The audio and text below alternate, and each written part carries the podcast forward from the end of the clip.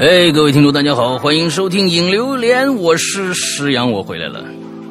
我是大玲玲呀。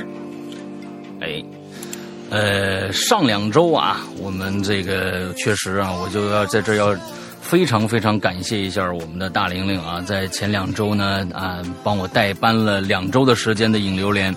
呃呃，确实是，大家可能在在在我们的这个嗯。这个《鬼影重重》这个栏目里边啊，已经一直在更了两个多月的这个节目里边，也大概知道我的一个一个走向啊，一个去向，然后很多很各种各样的猜测吧。那我觉得这种猜测呢，呃，没有什么真假可言，反正大家呃，有的人愿意去相信，有人不愿意去相信，有人甚至还没有听呢。啊，但是不管怎样，我觉得这件事情已经过去了啊。完了之后，大概呃，我觉得这就是我们嗯鬼影的。一一种一种方式吧，这种方式可能很多人都认为是一种传统啊。还有过去说，哎呀，山哥 疯了啊，山哥死了啊，山哥怎么着怎么着了，反正各种各样不吉利的事儿都发生在我的身上。呃，的这一次呢，这次不一样啊，这一次我回来了啊，然后具体谁回来了我不知道啊，这反正大家可以去自己的去听一下节目或者怎样。那在这两周里边，我们其实，在呃我们的免费平台这边啊，各这个其实更新是正常的啊，没有什么耽误大家的收听。但是在我们的会员专区那边，确实影响到了一些大家，因为我们是日日更新嘛。那我走了这两周的时间里边，有很多的节目都没有更新啊，比如说老千。那呃，还有我们的直播的剪辑，但是直播剪辑有个问题，那我不播，我在这两个星期里也确实没有直播，没有直播就没有货。但是在前两期我们应该播的这个老千的这个长篇剧场第四部的老千长篇剧场，我们会在这一周开始，从星期一一直到星期日这一周的时间，每天更新一集，把过去欠大家的全呃全都还给大家，请大家。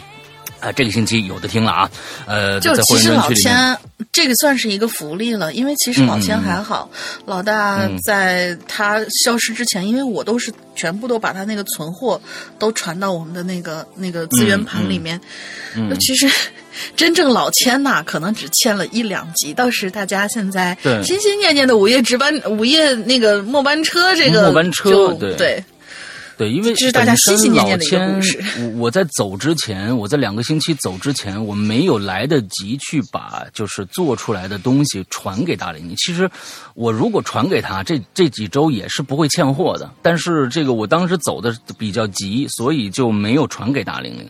那么这个就没办法。那我就就我们争取不欠不欠债。我们在这一个星期里边，把这两个星期没更的那些内容啊，全给大家补上。啊，这样子。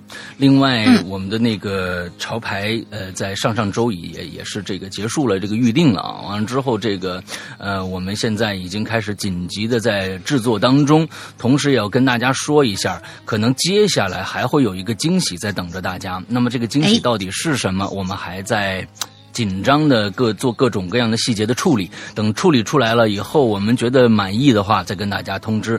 呃，这个夏天啊，鬼影的潮牌还会有一一件非常非常值得大家期待的一件 T 恤啊 T 恤等着大家。而这次的版型可能跟以前的不太一样啊，画面哎，呃，跟我们的风格也完完全全跟以前的完全不一样的一件东西啊，当然可以大家值得期待一下。OK，大概就是这个样子。那今天啊。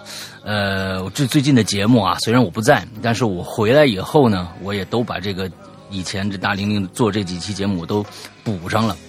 啊，大玲玲那天说，呃，本来是想开一个新话题的啊，但是因为我没回来，这个新话题没开啊，我觉得特别最最最近大玲玲非常非常的辛苦啊，各各种地方 啊，各种地方哭啊什么的，嗯，不用，没事嗯，对啊啊，对对对，特特别辛苦啊，之后所以在这边要要严重的表扬一下大玲玲在这个我我我不在这段时间的这个这个呃担当啊，我就担起了很多事儿啊，也惹了不少事儿，完了之后呢，我觉得特别好，重点是惹。了不少事儿，完之后，呃，今天是一个全新的引流言话题啊。那我们看看今天的话题是个什么样的话题？哎，反正这个话题啊是比较比较，我怎么说呢？就是范围比较大的啊。那来听听大玲玲来介绍一下。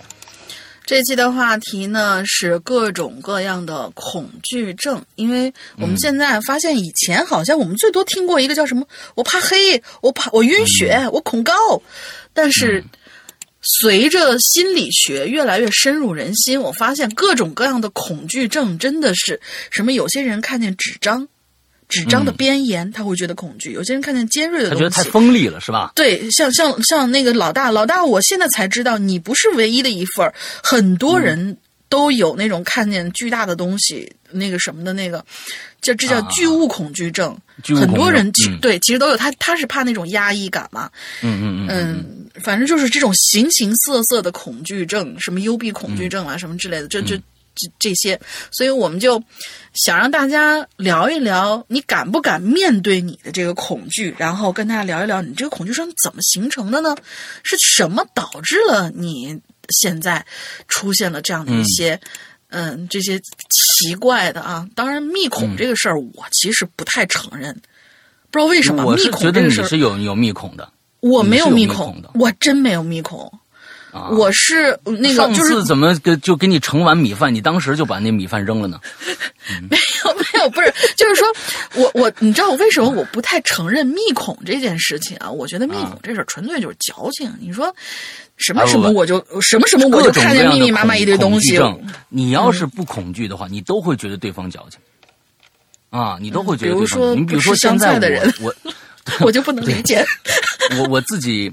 我自己最近这个就有一个新的一个症状，就是一个恐惧症，新新新生，就是在在这三年里面新增加了一个一个一个症状，嗯，你知道什么吗？OK，不知道，叫恐灵症。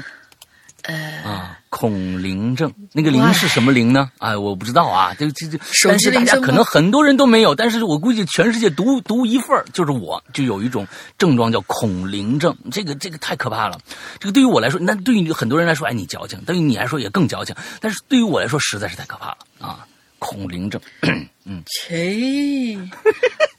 行吧，早 就有这个症状了吗？对不对？啊，恐灵症。我我们那天就经常跟那个什么，就是就就关于密恐这事儿，我们经常就就跟跟一些人会讨论。他说：“哎，不行不行，我看不了这图片，密恐。”我说：“我说我这是给你也看了一个叫什么。”我还没给他看那些不适的东西，呃，有可能只是一个放大的一个皮肤的纹理，然后它可能有很多那个毛孔在上面，嗯嗯嗯，就是很正常的一个东西，看起来。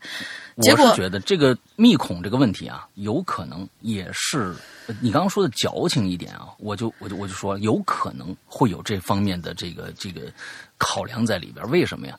你想想小米啊，就就。一一一摊，比如说小米撒一滩，大米撒一滩，那也是密集恐惧啊。芝麻撒一滩，他不一定害怕，但是但是他就是几乎没有人对这种东西恐惧。你说撒一把珍珠，给你一把子那种什么什么，嗯，给给你一堆毛爷爷，然后他说，然后我朋友就说是给我一堆毛爷爷，你给我一堆毛爷爷，我不但不恐惧，我还能拎着他跑好远。啊，对啊，所以就这点上来说，确实可能是密恐这个。这个这个词啊，有可能我觉得存在，有可能有些人确实是看着大米啊，大米饭看着都都都都恐恐惧，那可能是真的密恐。但是呢，如果你看着大米饭撒了一地的小米儿，你不恐惧，那说明你是不是密集恐惧症，而是对某些东西不适，比如说一堆蛆啊，你不是密集恐惧症，你是害怕蛆那个恶心的东西。啊，毛孔啊，什么这个那，你就觉得它好像跟你的生活太远，又感觉又跟你很近，完了之后产生了一种不适感，谁知道呢？麻麻咧咧的那种，反正不是吧？对对对对对对对对对。所以我们看看今天，今天看看我们的鬼友有什么形形色色的一些恐惧症啊？来吧，第一位是第一位是印明鄂这位同学，嗯。有的很很很难，难对很对很难念的名字。这位这位同学，Hello，山羊老哥，龙云姐姐，我又冒泡了，嘿嘿。说起各种各样奇怪的恐惧症啊，我去大概查了一下类别，发现还挺多的。这个我倒是没有什么特别怕的，主要其实也就是恐高。不过呢，在我小的时候，也会有一些细思极恐的小事件，会吓我一身鸡皮疙瘩。比如啊，在炎炎夏日的时候，把鱼剖好了，晾在厨房，用一个镂空的罩子罩着，准备晚上做红烧鱼。然而到了下午做饭的时候，揭开罩子，发现有几只苍蝇在鱼身上乱爬。啊，吆喝走以后，切开鱼肚子，就看到鱼肚子里面已经有了密密麻麻白色的小虫卵，甚至细看在，啊，就是臭了嘛，相当于是，一甚至下午就臭了那那他们家那块儿也太热了，我觉得。啊！是啊，你这是隔天下午才看见的吗？我觉得，一下午的话应该隔两天，对，应该不太至于。嗯哎，甚至细看鱼鳍之下，鱼嘴也是密密麻麻的虫卵。哎呀，嗯那个炎炎的夏日里，当时就打了个冷战，起了一身鸡皮疙瘩。嗯还有呢，就是院子里乘凉的时候，有的苍蝇会跑到你身上，然后嘣儿落下了，在你身上爬来爬去，细看上去，它背上还背着密密麻麻的虫卵。啊！咦，我不是，我真的从来没有看见过苍蝇背上背着虫卵，所以它，你你确定落在你身上是苍蝇？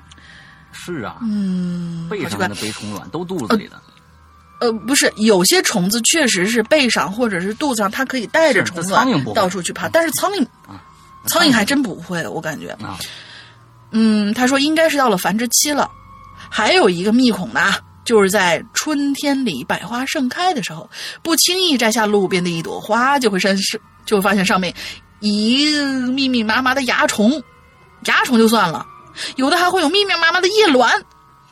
呃呃，不是叶卵，叶叶螨，螨虫的螨，叶螨，嗯，就是那种特别特别小，跟蜘蛛很像的一种害虫啊，也可以叫红蜘蛛。然后呢，我喜欢狗尾巴草，经常上学和放学的时候摘几根玩儿，毛茸茸的。但是有的时候也经常会摘到那种里面有密密麻麻的麻、密密麻麻蚜虫的狗尾巴草，嗯。每次都是手一抖就把狗尾巴甩飞了，然后继续找没有虫子的狗尾巴草。这根本阻止不了我一个大姑娘喜欢狗尾巴草嘛，而且我天天还拿这东西逗主子玩儿，逗猫主子玩，导致我现在对那些奇奇怪怪的小虫子都是莫名其妙的又爱又怕，很纠结。嗯。嗯，所以可能我有点密恐吧，也就打了个冷战，起个鸡皮疙瘩也就完事儿了，也并不是很严重。啊，这里呢还要说一件事儿啊，就是我们家猫主子他娘有一次生完崽儿以后呢，竟然把崽儿藏到了我的床侧与墙之间的夹缝里。嗯那些小那些小猫也没叫，我们也没发现。结果第二天睡醒，我看到满床的跳蚤在跳舞的时候，我瞬间懵逼了。之后赶紧用杀虫剂杀了两天，我才敢继续睡，也对主子他娘进行了深刻的思想教育与批评。其实也就是帮那帮小崽儿们进行了全面体检和清洗，还弄了一个很隐蔽的小窝。这种事儿啊，在我小时候有很多，都是自个儿啊，呃，就是皮皮出来的，数不出来了，就放两个，就随便抛两个小故事吧。辛苦哥哥姐姐啦，祝你们事事顺利，要保护好嗓子，要别累着了，我溜了。，OK。嗯哎呀，这个东西啊，嗯，我我我我是觉得，其实其实大家并不是密恐，就是害怕虫子。啊，这这对这这不能不能叫密恐。其实大家对昆虫，因为因为是是确实是昆虫跟哺乳动物这之间的这个差异实在是太大了。我其实我是认为，我还是比较害怕较多的东西。你比如你比如说蜈蚣啊，蜈蚣这种多足的。我我我还比较怕，我根本蜈哦蚣本身就是有毒嘛，你你第一个你就根本就不敢碰它去，你就你你你是不敢碰它的。完了之后，本身那个那个虫子长得比较邪性啊，那全那么多脚。然后我对多足动物还是比较这个这个那个什么的啊。呃、那你那你别说嗯蜈蚣了，你要去一趟五台山，低头一看，直接看见那个，就是尤其是春夏的时候，地上很多很多那个马路，我估计嗯你看直接就、直接就嗯、啊，那个了。对，对，就就很多。你像过，但是过去我对毛毛虫什么这些东西我都不害怕啊。小时候，嗯，是过现在其实对毛毛虫我也不害怕。但是如果它那个那个脚啊足够长到让我很明显的看到的时候，我对那那个那个东西会产生一个本能的一个一个抗拒。但是我不会像很多的我我也不知道为什么现在有很多的不管男的还是女的，呃，有很多害怕狗。我害怕猫，就长毛的东西都害怕。那个简直是嗷嗷一嗓子就能跳开的那种，就特别特别的明显。就是你你我有一朋友啊，你只要他看着五米开外房顶上啊小平房上蹲了一只猫，他就会。恐惧的大叫一声，躲在所有人的后边。完了之后，为什么呢？不知道，我不知道。这个有点夸张了，我觉得。这个，那我跟你说，任何恐惧在他本人看来都不夸张，在咱们看来就是有什么可怕的？你这个东西没法理解。有很多的害怕 猫和狗的人，那个他只要他害怕，他们家是没有毛绒玩具的，他们家是不。不敢要毛绒玩具的，你更别说猫和狗真有毛的了。那那那他自个儿洗头的时候，岂不是很很很折磨？哎，这这个我问他，我问过他，他说洗头发你别说了，你说这弄得我，他是真害怕。他说，哎呦，我没反应过这事，你别说了，我以后连头发都不敢洗了。他真的是有有这这方面的恐惧。对不起，对不起，我我我对，所以这种东西他是真害怕，那那那是真的没办法。我我是觉得他，你我就说你小时候被猫或者狗咬过追过吗？没有啊。我说你爸你妈也害怕吗？不害怕。他自己女儿也不害怕，那他就他害怕。这种东西一定是有原生性的，但是这种原生性在哪儿不知道啊。他自己可能小时候受过什么一个刺激，他现在也自己忘了。啊，也忘了，嗯，来吧，真的有下一个，那下一次，那那那下一次就是我我阻止呃老大来我家玩的方法就是我我我再养一只蜈蚣，啊，不是因为那个在在那个我我不害怕蜈蚣，我会绕着它走，但是我不会啊。不行，你赶紧给我拿开！不会这样啊，不会这样。就是对，因为我上学的时候真的是抓过一次，那个就是我们出去写生，然后不知道为什么我们的房间就人家单单就停在了我们的房间门口，就是你知道山里那种青城山的那种野蜈蚣，真的是可以成精的那种啊，很大，然后基本上就是二十多公分那么长，然后一根手指头那么粗那种。就就就你感觉它下一刻真的就要成精，然后我当时还比较那个什么，我就把它直接拎回拎回去，好像养了一个多月吧，但是不知道怎么喂，于是就给死了，到到最后。还挺可惜的。他们说这个东西如果你活着卖到药店可值钱啦，嗯，我觉得我错过了一笔发财的机会。嗯，好吧，好吧，下一个的这个小朋友叫做空白，他这是呃不是他他是没有名字，他是没有名字，没有名字，就是个空格啊，应该这名字就是个空格。嗯，龙玲小姐姐好，诗阳哥好。本人呢从小就喜欢恐怖故事，不过体质还行啊，没遇过什么其他的这个各种各样的事儿呢。不过呢，讲到我最害怕的，那我想起了小时候的一件事儿。小时候啊，我爸妈呢一起住在这个自家开的厂子里头，哟，挺挺挺棒啊，有产业啊。我们这个这栋楼的结构呢是这样的，一楼。是一个极其黑暗且比较长的小道那大家自己在脑子里面勾画一下啊。一楼是一个极其黑暗且比较长的小道啊，小过道。到了晚上呢，简直是伸手不见五指。二楼是工工人们办事儿的地方，三楼和四楼就是我们一家人还有员工住宿的地方了。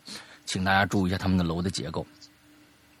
他们楼啊，是上面是一个大坨子，底下呢只有窄窄的一个小道。你这个楼什么结构啊？你这这这这条小道，我应该觉得它一楼应该是平的吧？它的地基嘛。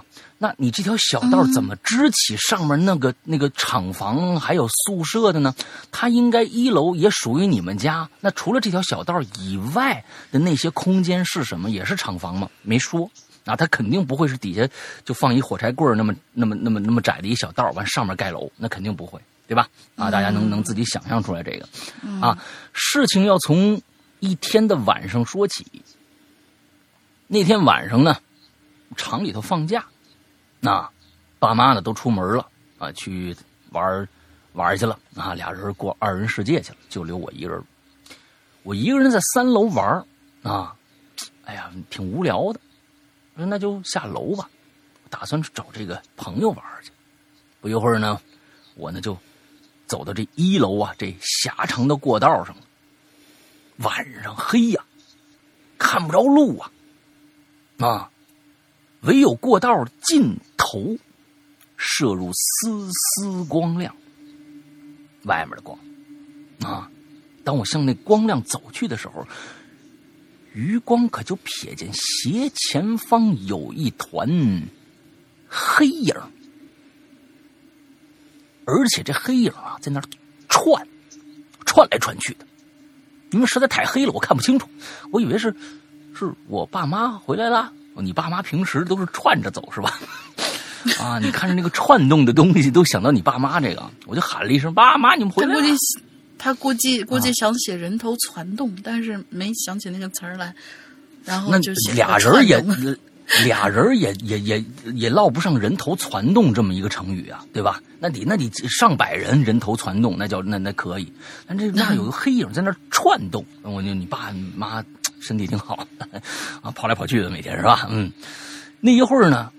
过可是一会儿啊，过去了，没人回答我，我觉得有点不对劲，我就往前又走了几步，我发现呢，嘿，这肯定不是我爸妈呀，为什么呢？这黑影啊，好像只有头没身子，就是那么个球，啊，在那飘来飘去的。我我我我我我我虽然爱听恐怖故事，但我胆儿小。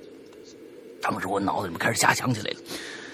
正当瞎想的时候，那黑影可就往我这边靠过来了。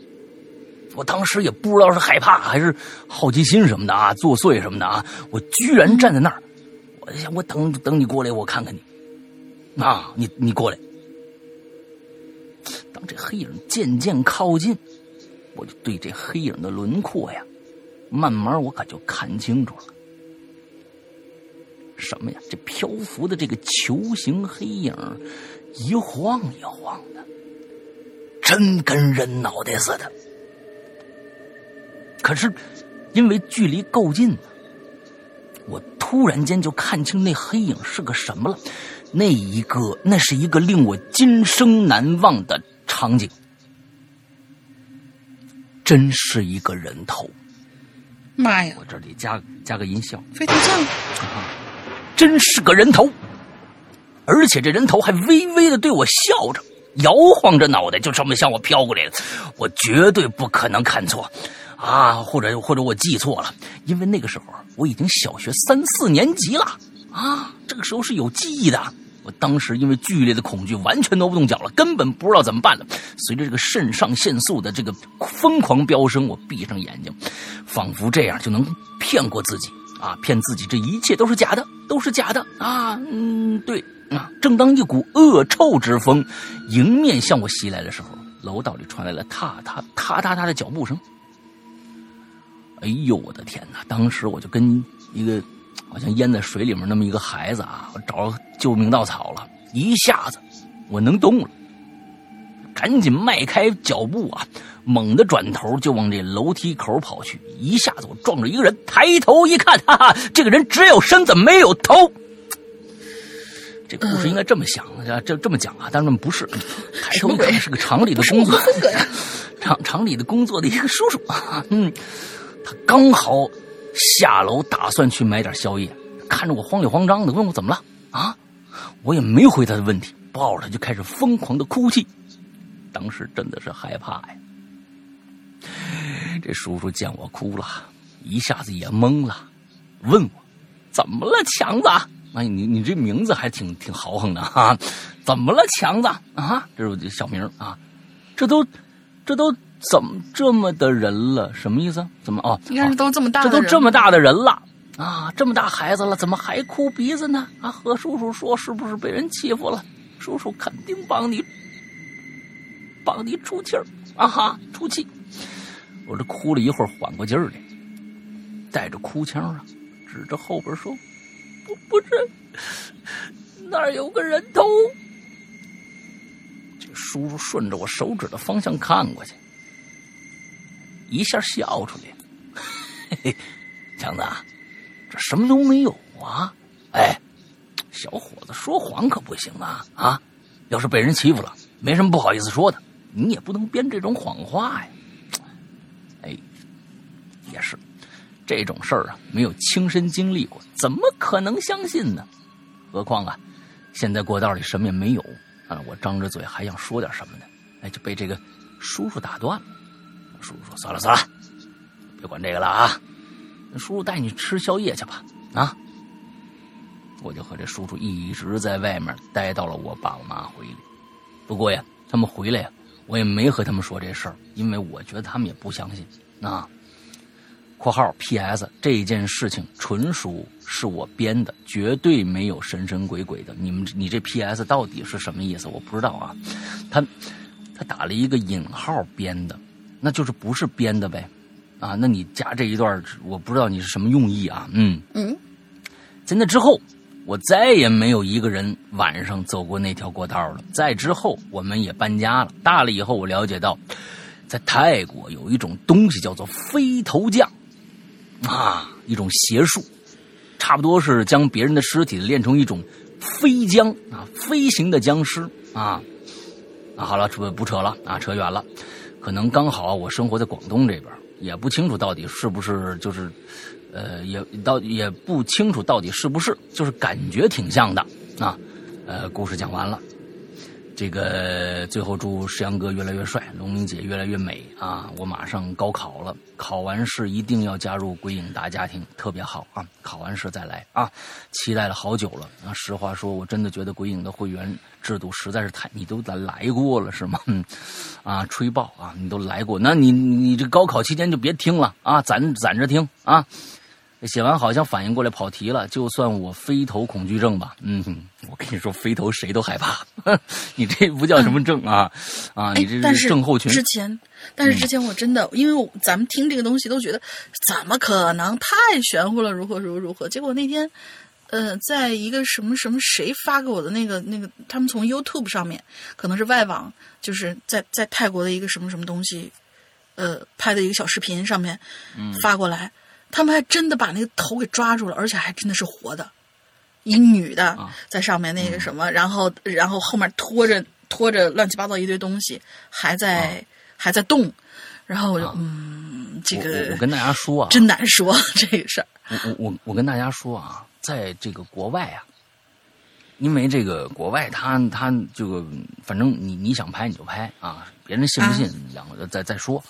但是呢，国外是不进这种就是什么这个封建迷信的东西的啊，他们比较落后啊，你他们不相信科学的那种感觉。啊，他们不相信科学啊，之后就对，就相信不相信戴口罩可以防病，对。啊，完了之后，所以呢，我也关注了不少这样的这个这个这个，就是他们所所谓的博主啊啊，呃，里边确实有很多很多奇形怪状的东西。啊，就是他们，他们这些人呐，成天就是见鬼，因为就这这这些人阴气重的不得了啊，每天去见鬼，每天不见鬼，每次都吓得魂飞魄散啊，说下次再也不弄了。两天以后他又发一视频啊，今天我又到哪儿了？每次都有新鲜玩意儿，啊，也不是每次有新鲜玩意儿，新鲜玩意儿很少啊，就每次就说啊，我们今天来了一个传说中的什么什么什么楼，说这个楼里边先给你介介绍背景资料啊，我天哪，他那个那个那个意思就是去那种荒楼。探险吧，是吗？他他不他不不不是他荒楼肯定是荒楼啊，在哪找着荒楼是什么背景不知道，但是他自己说这楼是什么样的一个背景。前一天说这个呃死了一家人啊，这一家人怎么着怎么着死的哦。我们今天听说每天晚上在这个屋子里边啊，这个客厅啊有一个镜子，你你如果去照镜子的话，十二点以后你会变成另外一个人啊。是总之就是这个这些东西呗，就等着。啊，那就就看呗。他们也是这视频，每次到最后，我跟你说，他们都是就是伪计时嘛。他们抓住了这么一个一个非常非常牛逼的这么一点，就伪计时不晃，也是属于博眼球的那一种吧，算是。这镜头不晃啊。就不叫伪纪实，但是其实我跟大家说，现在的拍摄的设备除了手机以外，有很多手持的设备是绝对防抖的。比如说，我要现在吹爆中国的最牛逼的品牌，没有之一，大疆，呃出的 Osmo 这个东西，你怎么晃它都不晃。它为什么不换一个那么便宜，只有两千多块钱的，而且拍摄质量那么好的一个 Osmo 来拍一拍他们这个呢？因为不晃，不晃他们就穿帮了，所以到最后什么都看不着。当然，你刚才说的这个降头术啊，啊，什么抓着一头啊，这些东西，在这些的影片里边，他们也是疯狂转载的，啊，都是一一波人，啊，疯狂转载。我看过这个，这东西全都全部全部都是假的。当然，我觉得我不能这么肯肯定啊，但是大部分都是假的，是为了这个呃是效果，很多都是自己拍的、啊，很多都是自己拍的。很有可能，很有可能。我关注的这种社团，就是这种这种灵异社团，差不多有二三十个。嗯，这欧洲的，尤其欧洲北欧那边的多，美国的倒少。美国的就是那些转载别人的，自己做的很少，但是欧洲北欧那边特别多。啊，都是说的话北欧都听不懂，神话听不懂。北欧神话，北欧那边听不懂就是，所以我是经常看这个啊，就是就反正咋就就就就够假的啊，这这就是真的挺假的，嗯，所以就是经常有人说什么。拍到优服，哪怕到现在，哪怕到现都已经这二零二零年了，嗯，拍到优服的画面永远是模糊的、不清晰的，怎么怎么呃，前几天我看到了一个特别牛逼的，啊，你说那个那个那个飞飞船阵队吗？还是怎样？不是飞船人队，那个不是，啊啊，是一个我是认为一个非常非常有趣的一个短视频，就是这个视哦频确确实是一个就是跟手持拍出来的东西是一模一样的，但是那个的震撼力我觉得是有的。为就是一帮人在在酒吧里面，应该我觉得感觉像在南美一个一个什么什么海边的一个国家那样的一个一个视频，呃，一帮人在里面喝东西，完了突然就发现大家好像都出去看一个什么东西。呃，就站在那个，就是它相当是一个海边的一个 bar，完了之后大家都站那个 bar 出去以后有一个围栏，就在站在围栏上方方指指点点，这个人也就出去了，就看到远处很远的地方有一个光光点，是白天哦，跟大家说是白天，不是黑天，OK，是一个远处有个非常非常的一个一个一个一个光点在移动，那大家嗯最开始。这个这个片子最开始让你看的时候，你完全不会觉得它是一个什么伪纪实或者假的东西，因为一个光点在那移动的话，你会很好奇，可能是热气球或者是什么东西，可可能是这种东西，但那个那个光点会朝着他们这边过来，会越来越大，会变得很开始一个点会变成一个小圆点儿，完再慢慢慢慢慢慢变大，之后这个拍这个人就转了一下，发现他旁边一个人往旁边的一棵树下，棕榈树下走去了，他就跟着这个人走过去，发现那个棕棕榈树下站着一个外星人。完了，这个人跟那个外星人说了两句话，但是听不到什么。这个人一直在偷拍，之后拿着这个这个视频就走了。走了以后，就发现那个那是一个飞碟，巨大的飞碟，已经快飞到他们这儿了。人人群一片恐慌，就往往外跑，往外跑完了之后，他呢跑进那个那个酒吧以后，往往后门跑，结果已经有巨大的冲击波已经过来了。完了之后，那种啊空气划破的那那种声音之后，刚才跟那个人说话的外星人说话的那个人就走到了飞碟下，就被抓走了。这种东西一看就是假的，但是做的真的很很牛逼，就做做的真好。你要不要把那个视频分享一下，我们发到微博上？我有我那个我还真忘了，那是差不多一个多月前我看到的啊，嗯好吧。看到的一个东西啊，这这我是现在肯定啊找不到了。嗯，好吧，啊，肯定找不到了，嗯，等以后记碰到了我一定记着啊，但是我不知道能不能转载啊，这个这个事情不好说，应该是可以的吧？不是在抖抖音上看到的啊，嗯，嗯，好下一个。YouTube 嘛什么之类的吧。好，下一位同学啊，我以为他叫 Smile，后来一发现不对，他叫萨，应该翻译成中音译啊，叫萨梅莱，是一个什么什么九大天使之一。嗯，所以还还还挺厉害的。啊，山羊哥龙姐好，第一次来留言就直接切入主题吧。我好像对强烈的光有一种特别的畏惧感。嗯最近能记得的有关于毁灭性的光的噩梦就有两个，第一个是梦到在街场景呢是在街道上，远远有一个巨大的光球匀速在地上移动，周围放射着强烈的光线，所到之处，车辆啊、人类啊、植物都会瞬间消失。嗯看到这个场景的行人开始四处逃窜，嗯，都纷纷躲进了室内。但是我基本上已经无处可逃。那当然了，你是导演嘛，对不对？所有的房屋都要大门紧闭，我呢根本进不去。旁边只有一个大理石的柱子，眼看光球就要移动到我的身边了，我就颤抖着双腿躲到了柱子后面。但是结果怎样呢？我不太记得了，只记得当时极度恐惧、慌张的状态呀、那第二个梦呢，是前两天梦到的，场景是在天空之中，一栋大厦的旁边，天空突然出现一个黑褐色的光点，光点先是放射出一束光线，以光点为中心呈扇形转动，也就是形成了一个扇形的光源，照射在大厦的上面，而大厦就像处于地狱里边一样，从远处看又像是一个黑洞，极具毁灭性啊。大厦里的伤亡情况不清楚，但是能听到此起彼伏的惨叫。当时梦中的我真的是极度的绝望，后续呢也想不起来了。我也不知道为什么会做有关于光的噩梦，大概是平时我挺怕光的，嗯，很少出门，窗帘一直紧闭，我反正我很怕见光。有光的话，我睡觉也会睡不踏实的。嗯，说起来最近呢，还发现了一些奇怪的事儿，时间跨度有十年了。有机会来讲一下，嗯，再见。哇，十年的跨度时间可以来做一期我们的这个奇了怪了啊！对呀，对呀，对呀，对呀，你可以把你的这个东西 大概讲述，把你这事儿大概讲述一下，然后嗯呃录一个音频小样，不用很长啊，就讲述一下，呃讲述一下故事。你觉得这十年里面啊？哎，另外一个就是这十年里面有一些什么的精彩瞬间啊，可以给我们讲述一下，我们就可以判断一下这个这个故事到底有多多恐怖、多精彩啊。完之后呢，如果可以的话，就我们就联系你啊。对，是的，发到邮箱啊，发到邮箱“鬼影人间全拼”艾特新浪点 com s i n a c 呢点 com 这样的一个邮箱里面来就 OK 了，好吧？好的。嗯，来下一个啊，叫包包啊。包包已经不是第一次来了啊！帅气的老大，美丽的大玲玲啊！你们好，三群的池塘来吃着啊，池塘男孩，三群的池塘来吃榴莲了。转眼间的二零二零已经过去大半了啊！看着孩子一天天的平安长大，心里总觉得再苦再累，为了孩子，为了家庭都是值得的。这期的话题是关于恐惧，那么我来说一下，在我心中潜藏的恐惧吧。看啊，嗯，来了，这个。你害怕昆虫吗？如果害怕，你最害怕的是什么昆虫呢？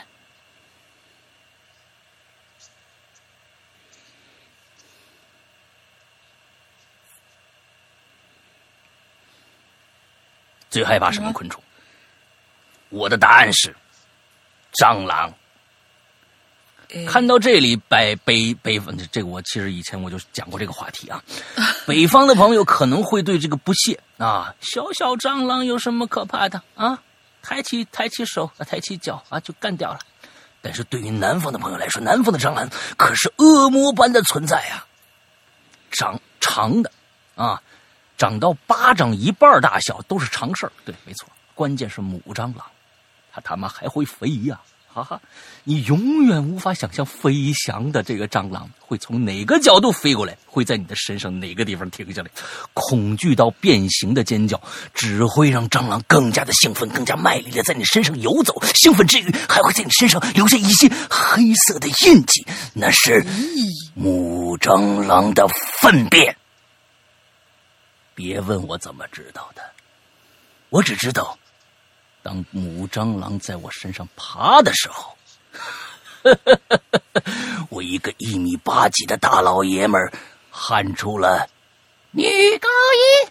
嗯，啊，这这这，我跟你们说啊，我也是这样，真的，我也是这样。嗯，蟑螂实在太可怕了。当你用尽九牛二虎之力把蟑螂摔下来的时候，你以为这样就结束了吗？不不不不不，大家太天真了。蟑螂会围绕着你不断的欢快的转着圈圈。每当这个时候，我都会闭着眼睛，用我这辈子最大的力气，不断重复着一个动作，就是跺脚跺脚跺脚跺脚，直至那个蟑螂在我脚下变成糊状。那更恶心了，我跟你说。对啊，你我才敢停止啊，以至于啊。呃，有时候脚都会用，因为用力过猛，疼上半个小时。哼，你以为这就是恐惧的顶点吗？不不不不不不，啊，南方的蟑螂还喜欢成群结队的出来玩啊！当你晚上口渴啊，啊，又觉得自己在家里边啊，我这个环境啊都已经很熟的时候啊，不打灯啊，不开灯，到厨房喝水的时候，哎，这个往往时候就会有小惊喜了啊！你这个睡眼惺忪的，伸手去拿杯子，就会感觉呀，手背痒痒的，仿佛被什么东西啊爬过去了。这个时候你一阵毛骨悚然啊，睡意全无啊！你快速打开灯，直接嗖的一下。只几道黑影闪过，定睛再看，你又什么都没看见。松了一口气，喝喝过水，准备转身回房。这个时候，一只母蟑螂就飞过来了，朝着你的脸就招呼过来了。你以为闪躲啊？一不小心就滑倒了，手下意识的撑在地上，你会觉得手仿佛按住了什么东西。你抬起手的时候，还会下意识的捏一下，感觉一阵黏糊糊的。定睛一看，原来你把一只蟑螂碾碎了。这个时候，你觉得脖子痒痒的，你刚想用另外一只手去摸，突然意识到刚才的母蟑螂仿佛仿佛并没有躲开吧？这大概是恐怖的顶点了，真的。别问我怎么知道的，我什么都不知道。好了，大文收工，失忆了。最后，祝怪谈手势长虹，老大越来越帅，大玲玲越来越嗯，拜拜。我跟你说啊，他这都是太生动了。他这个非常生动，但是呢，这种生动一般都是这个合理想象啊展开的。就是他把各种各样恶心的这个场景啊加到一起说，就就会非常非常。我跟你说，南方的蟑螂真的很恐怖，我真的很害怕蟑螂。就是北北方那个蟑螂随便出来啊，就打就打了。但是南方的蟑螂，我跟你说太可怕了，关键会飞呀，这生化攻击，飞行小编队呀，真的。而且我跟你说，南方那个蟑螂有时候因为南方热嘛，你看我在海南待了六年。那那个地方呢？它那个那个就是那个虫子呀，那就是那种各种各样的老鼠都巨大无比。那个这更别说蟑螂、老鼠，那个时候差不多是咱们北方老鼠的一倍。是那个尾巴，尤其是尾巴，尤其尾巴是北方老鼠的三倍之长。就是你想想，它有些老鼠过街的时候一米，有一米长就跑过去了。一米长的老鼠噌的就过去了，蟑螂也是，而且蟑螂它跟它的习性跟北方蟑螂差不多。你想，它一开灯，擦，基本上蟑螂全都跑到暗处去了。它喜暗不喜不喜这个亮，白天也不出来。但是，一到晚上，啪啦啦啪啦啦啪啦啦，你就听吧，好家伙，那叫一个勇猛啊！那那我那个时候小时候去的呀，我小时候六年级我去的海南，嗯，对那个东西我就没有防备啊。啊，你知道吗？就是去那儿，你突然出来那么大的一个东西，虫子。那北方那个一般在家里可哪能看着虫子这个东西啊？那我在山西那冷冷不溜溜嗖的地方，你这家伙，他他就往你身上爬呀，毫无畏惧呀，真的是晚，而且到晚上那时候幸亏有蚊帐，我那有有一段时间没用蚊帐，他不用蚊帐，他真往你身上飞，啪。就真是这个声啊！我估计这个这个这个谁啊？就这个这个池塘男孩又又又一阵一鸡皮疙瘩，哎，就这么个声哎，你的意思是南方的耗子嗯比我家那大吗？绝对比！我天哪，你那个是它的三分之一都不到。哦，好吧，你那三分之一都不到。海南那个大老鼠就是北这个这个海南八怪，其中就是老鼠大，就有这么一个一个一个怪，就老海南老鼠太大了，不知道怎么弄的。那这这这这这这核污染了，我真是觉得受了。所以这个蟑螂啊，真的是太可怕了。然后我觉得啊，你你你们你们你们谁什么时候去广东？哎，你不用去广东，只要是这个啊呃那个哪儿都有，呃湖南都有，湖南都有大蟑螂。你说湖南往南，你在你去国外都是啊，美国也有。啊！我去那个、那个、那个、那个夏威夷，好家伙，那大蟑螂晚上飞的，嗯，太可怕了。哎呀，行了行了，好吧好吧。对对对，还有一个，我在北方都几乎没有见过什么蟑螂。啊，对对对，那个还有一个就是就是当时我的一个噩梦，噩梦，我是不敢踩的。那他们这个哎呀还能踩踩，我是不敢踩的。我就是见着我那个是就跟那个见猫一样，我就赶紧躲起来了。完之后有一次你知道吧，就家里蟑螂实在太多了。完之后一般怎么弄呢？那个时候还小，那时候还小。海南那个时候九十年代，你去任何人家里边，你都能闻到一股浓浓的雷达的味道。雷达喷雾剂，就是喷虫子那个，每一家都有，啊，就是为了杀蟑螂、杀那些蚊虫。但蚊子太多了，虫子太多了，嗯，我们也喷呐。嗯，跟我们说了，哎呀，新来的是吧？啊，那我们海南这个地方啊，你们就入乡随俗啊，这个东西啊。他说是伴随我们一生的啊，这个东西。但是你们也有办法，就是呢喷点这个雷达，每次呢喷半瓶 啊。你这个东西是常备的。之后啊，你要是喷喷了半瓶以后呢，你在这个屋子啊你也死，你知道吧？你也死，太浓了哈。一般是这样，你喷了以后啊，哎，到外面溜达溜达啊，半个小时以后你再回去。你半个小时你再回，你再回回你再回去，到时候赶紧记着开窗啊，要不然你们一家人也也就闷在里边了。嗯。但其实 有些人告诉我啊，就是说，呃，像是什么那个浓度不够的这种杀虫剂，当然就是因为主要是考虑人或者说是小孩子、老人的这些或者宠物的这些健康嘛，他们不会把这个东西的剂量，就比如说里边有一个。呃，咱就以蚊子作为呃作为那个什么，它里面有一个东西叫避蚊胺，或者说有有一些什么之类的这些东西吧。这成分它的浓度实际上是有一个国家管控的一个百分比，百分之九十年代我要跟你说，啊，那个时候还还不是特别那个什么，我不知道。总之呢，不管有多浓重，你喷了那么一大瓶子，最好也出去待着，呃，吸进肺里也没什么好处，对不对？我我我知道。就就就是我我就怕什么？我就怕那个浓度不够。然后蟑螂跟你想法是一样的。哎呀，这个散散味儿吧，我也出去待一待。好像你回来以后看见好像没什么了。不是，过了一会儿，所以你要听我往下说呀。你说你要听我往下说呀。啊，你说你说。喷了半瓶，我们出去了，回来以后发现，哎呀，东西是管用啊，啊，东西是管用啊，蟑螂全逼出来了，大大小小躺在地上。躺在地上，做深二三十只，二三十只死的很，我就我就我就觉得蟑螂和很多虫子这个东西啊很有趣，它要一死，它绝对遮个，它就它把肚皮朝上，它它死不知道为什么它要挣扎一下挣扎一下给自己翻个个，是不是让自己躺下来？我这这舒服点，我不知道啊，这但是呢 啊，自己躺下来是舒服点啊，完之后，但是绝大部分的蟑螂。嗯，没有死透。他那个虽然躺过来了，但是哎，他这个爪子呀还在动。哎呀，这个这个太可怕了！哎，夹那个膈应，太膈应了。那这个这个这个那太膈应了。呃，所以就是那是我我我我看到了一大批蟑螂，那个那也叫密孔，你知道吗？那不叫密孔，就是孔蟑螂，一大堆啊。那是我你人生里面的一个不想回忆的一个一个一个场景。好吧，我把这个这个。我把这个介绍给所有害怕蟑螂的同学们，大家感受一下啊！来吧，下一俩俩来一起来吧，都短。嗯，好的好的。呃，下一个这位同学，我他是一个符号啊，这个名字，但是换了那个字体以后，显示出来一个土，然后旁边有一个狼字，这个字我不太认识，也叫狼吗？还是怎样？就完全就不知道不知道是什么东西。我这是一个问号，嗯。啊，好吧好吧，嗯，就是这位名字很奇怪的同学。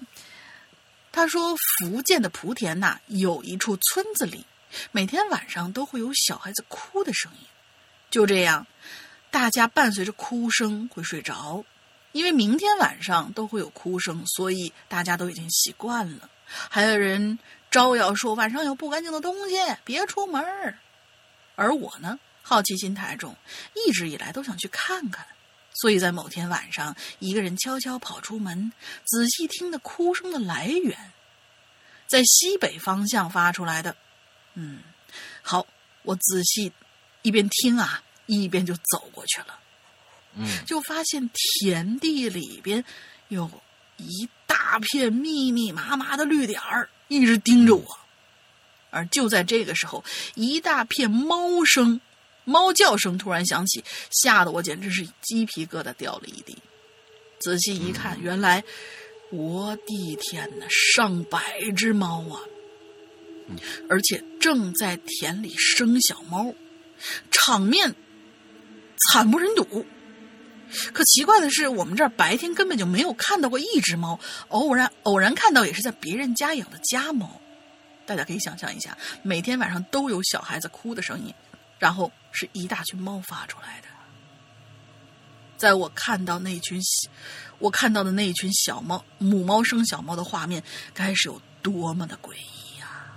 啊，那挺恐怖的，嗯。集体生子，上百只猫囤囤在那一块儿，然后还生孩子，然后还嗷嗷叫，这个可能便宜吧？嗯，对，是是是很诡异，是很诡异。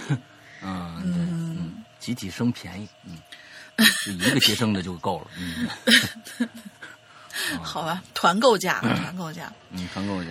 嗯，下一位是叫滚滚滚滚。从小我就怕深不见底的水。小时候呢，我去外滩玩，白天都能好好的在黄浦江畔边玩耍，呃，黄浦江边玩耍。到了入夜，就死也不肯接近黄浦江了，连看都不敢看，因为入夜之后江面看起来那真是一片漆黑呀。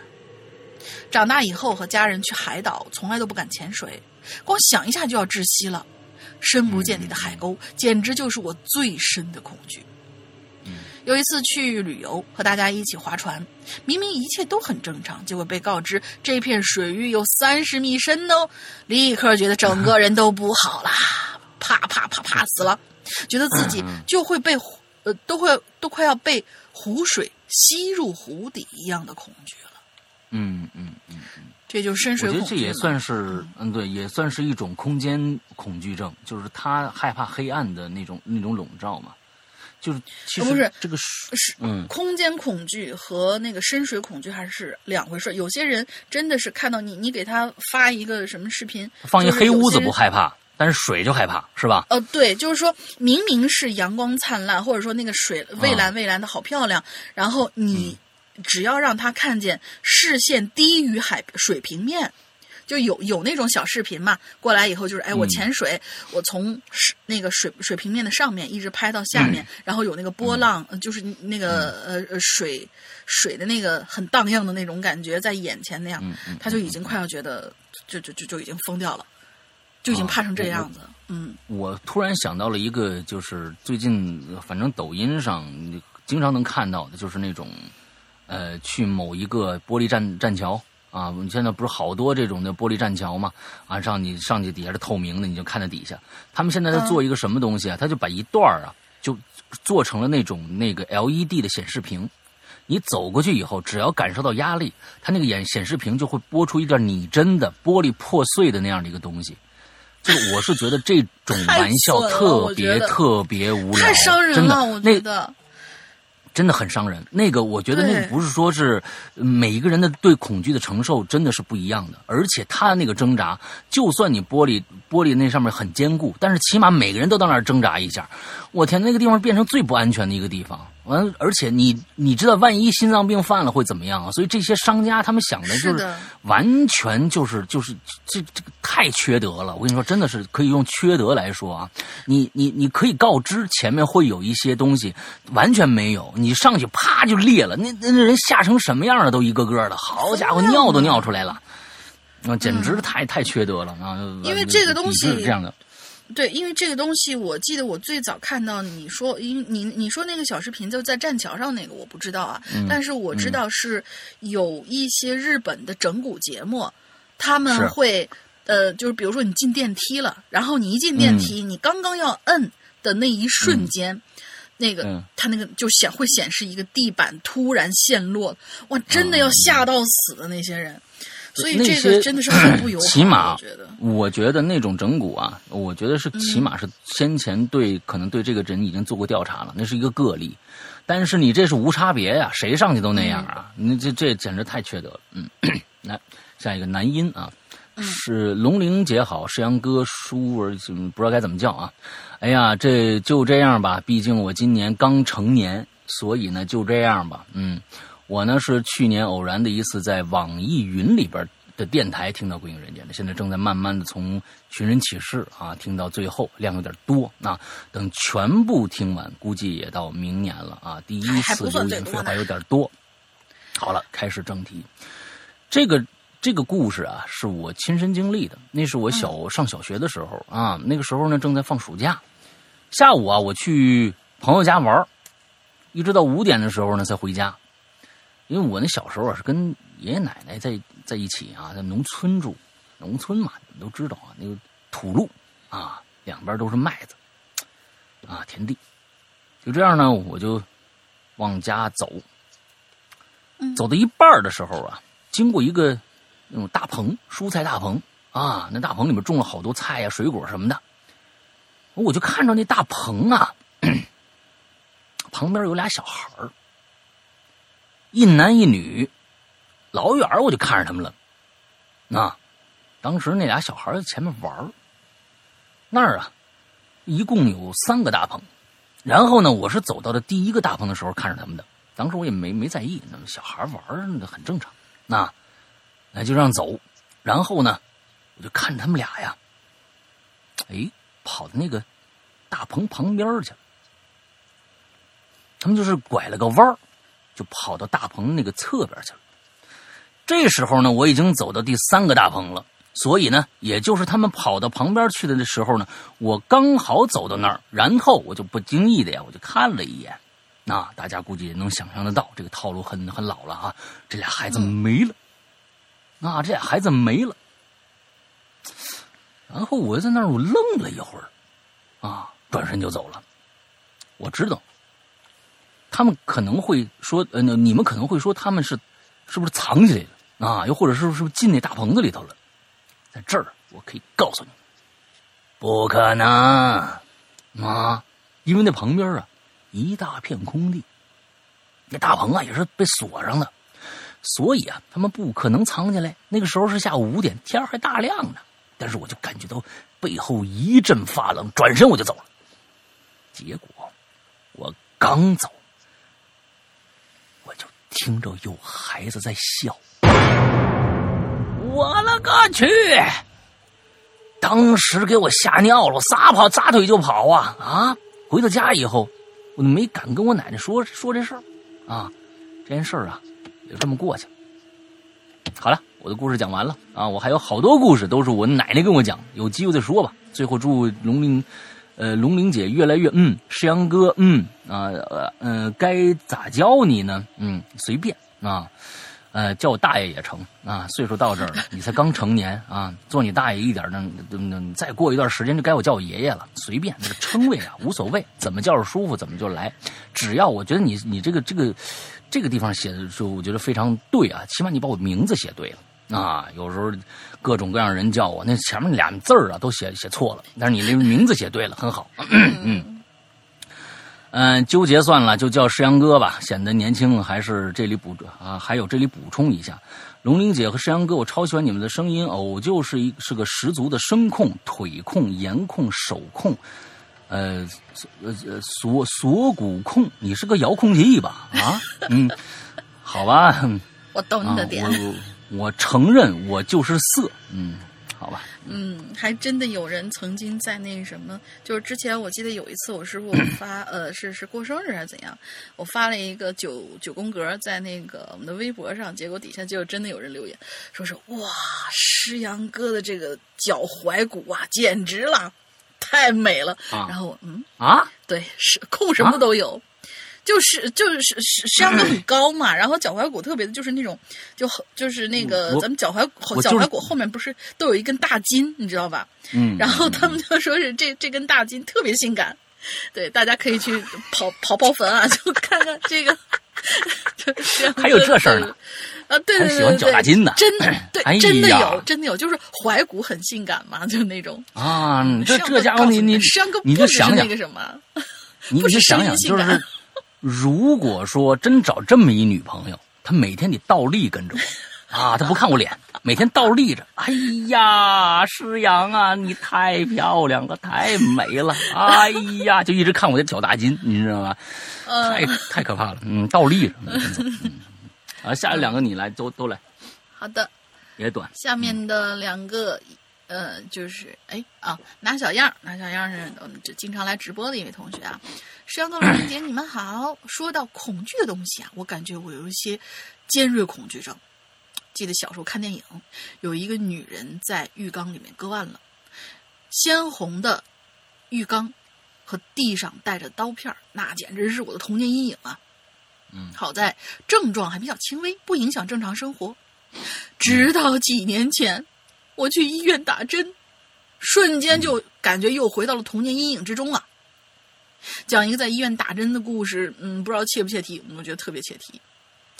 柳叶飞者，中心医院注射注射科护士，嗯啊而立之年生的身材窈窕，皮肤白皙，呃，眉间嘴角有几分浓密啊？什么？嘴角也很浓密，一巴掌靠护心毛，我估计还有。啊有注射绝技，给患者消毒时语态轻柔，谈笑间飞针出手，一眨眼针已斜立着堕进手背，立时回血，无有不中者，再以胶布压住针尾，针头挑着血管输液。患者表示入针之时，如如电光火石，丝毫不觉，就是挑着血管输液，真他娘的疼啊！哦，还好还好还好。其实我是认为，大家所有人，嗯，对这个尖锐物体的这种东西，都会感感觉到一丝丝的不适，只只不过，呃，症状轻微，呃，不不一样。因为那确实嘛，你那个东西，你要是你要是不感觉到不适的话，它也不会有那么多的血腥的那些电影出现，它就是让你感觉不适，只不过孰多孰少的问题。我呢，看恐怖电影最害怕看的是什么东西啊？也不是恐怖电影，只要有扎针的镜头，我都我都斜过斜过头去。但是我打针一点都不怕，我是看别人打针，我往进扎的时候，我是有一点不适的，我是有点不适的。但你让我看，我也能看。就是说，我也不知道为什么，别人给我扎针，我去医院啊，输血也好，献血也好，完之后的这个这个抽血也好，就随便扎，没事儿。但是我看不了别人，哎，这也挺挺有趣，嗯嗯，嗯，来，那个下一个，下一个同学叫空寂。Hello，诗阳哥、龙姐，你们好！潜水多年男孩出来冒个泡，嗯，恰口榴莲。刚看到恐惧症这个话题，我想了想，嗯，其实没想出什么恐惧症。直到最近的几天啊，我闲得无聊，弄了一个检测软件。到检测手机听筒那一项的时候呢，突然就传出了一个女声，用一个音调反复的说：“火警，请拨幺幺九，急救中心，请拨幺二零。”突然之间，我就觉得浑身不适，不敢动弹了。用尽最后的勇气，关掉了界面。那一刻，感觉他又回来了，加引号的他。先描述一下那声音呐，经常拨打幺零零八六，应该不会陌生，很像查话费的时候听到那个电音儿。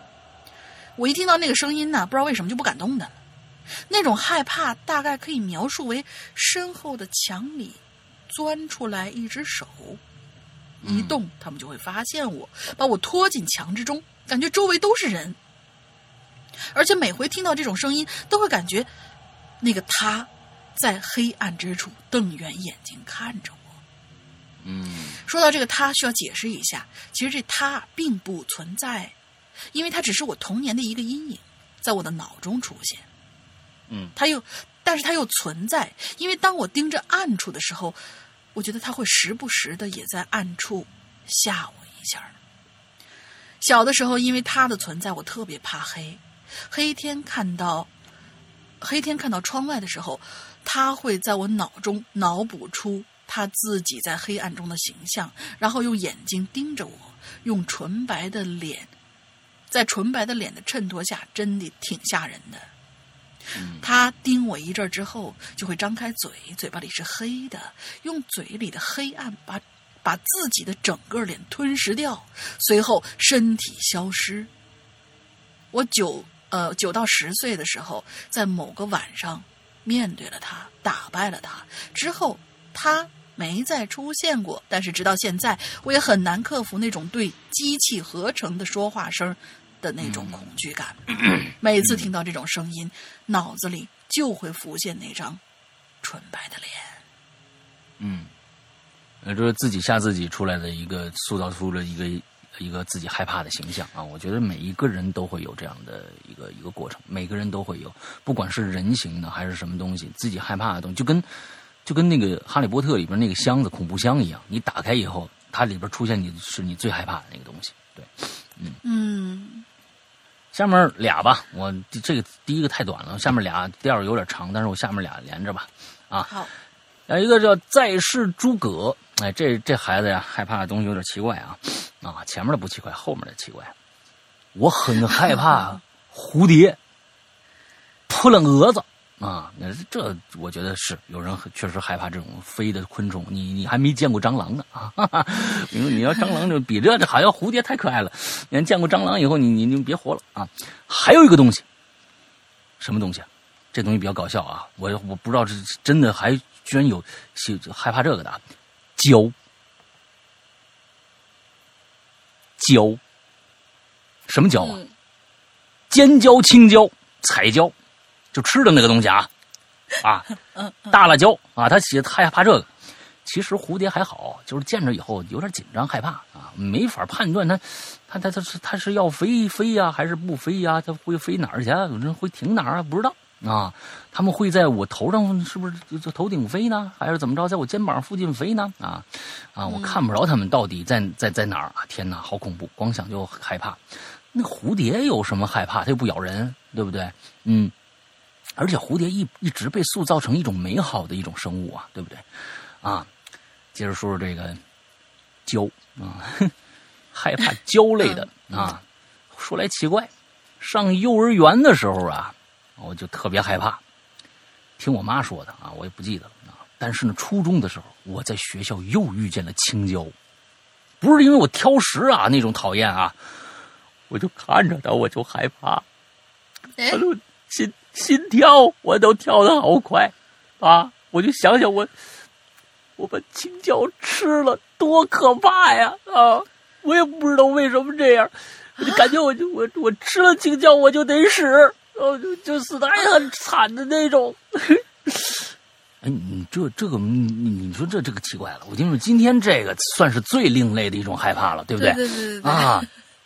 哎，这是今天是最另类的一个害怕青椒哈。你这东西，你你你你你你半夜打劫他，你都不用带刀子，你啊，一手拿一青椒啊，一手拿一尖椒，放那儿一放，过来。你你你别动啊！他就不敢动了。再是还名字叫的也很很响亮啊！再是诸葛啊，诸葛亮害怕青椒，这个挺好。也许是诸葛钢铁也说不定。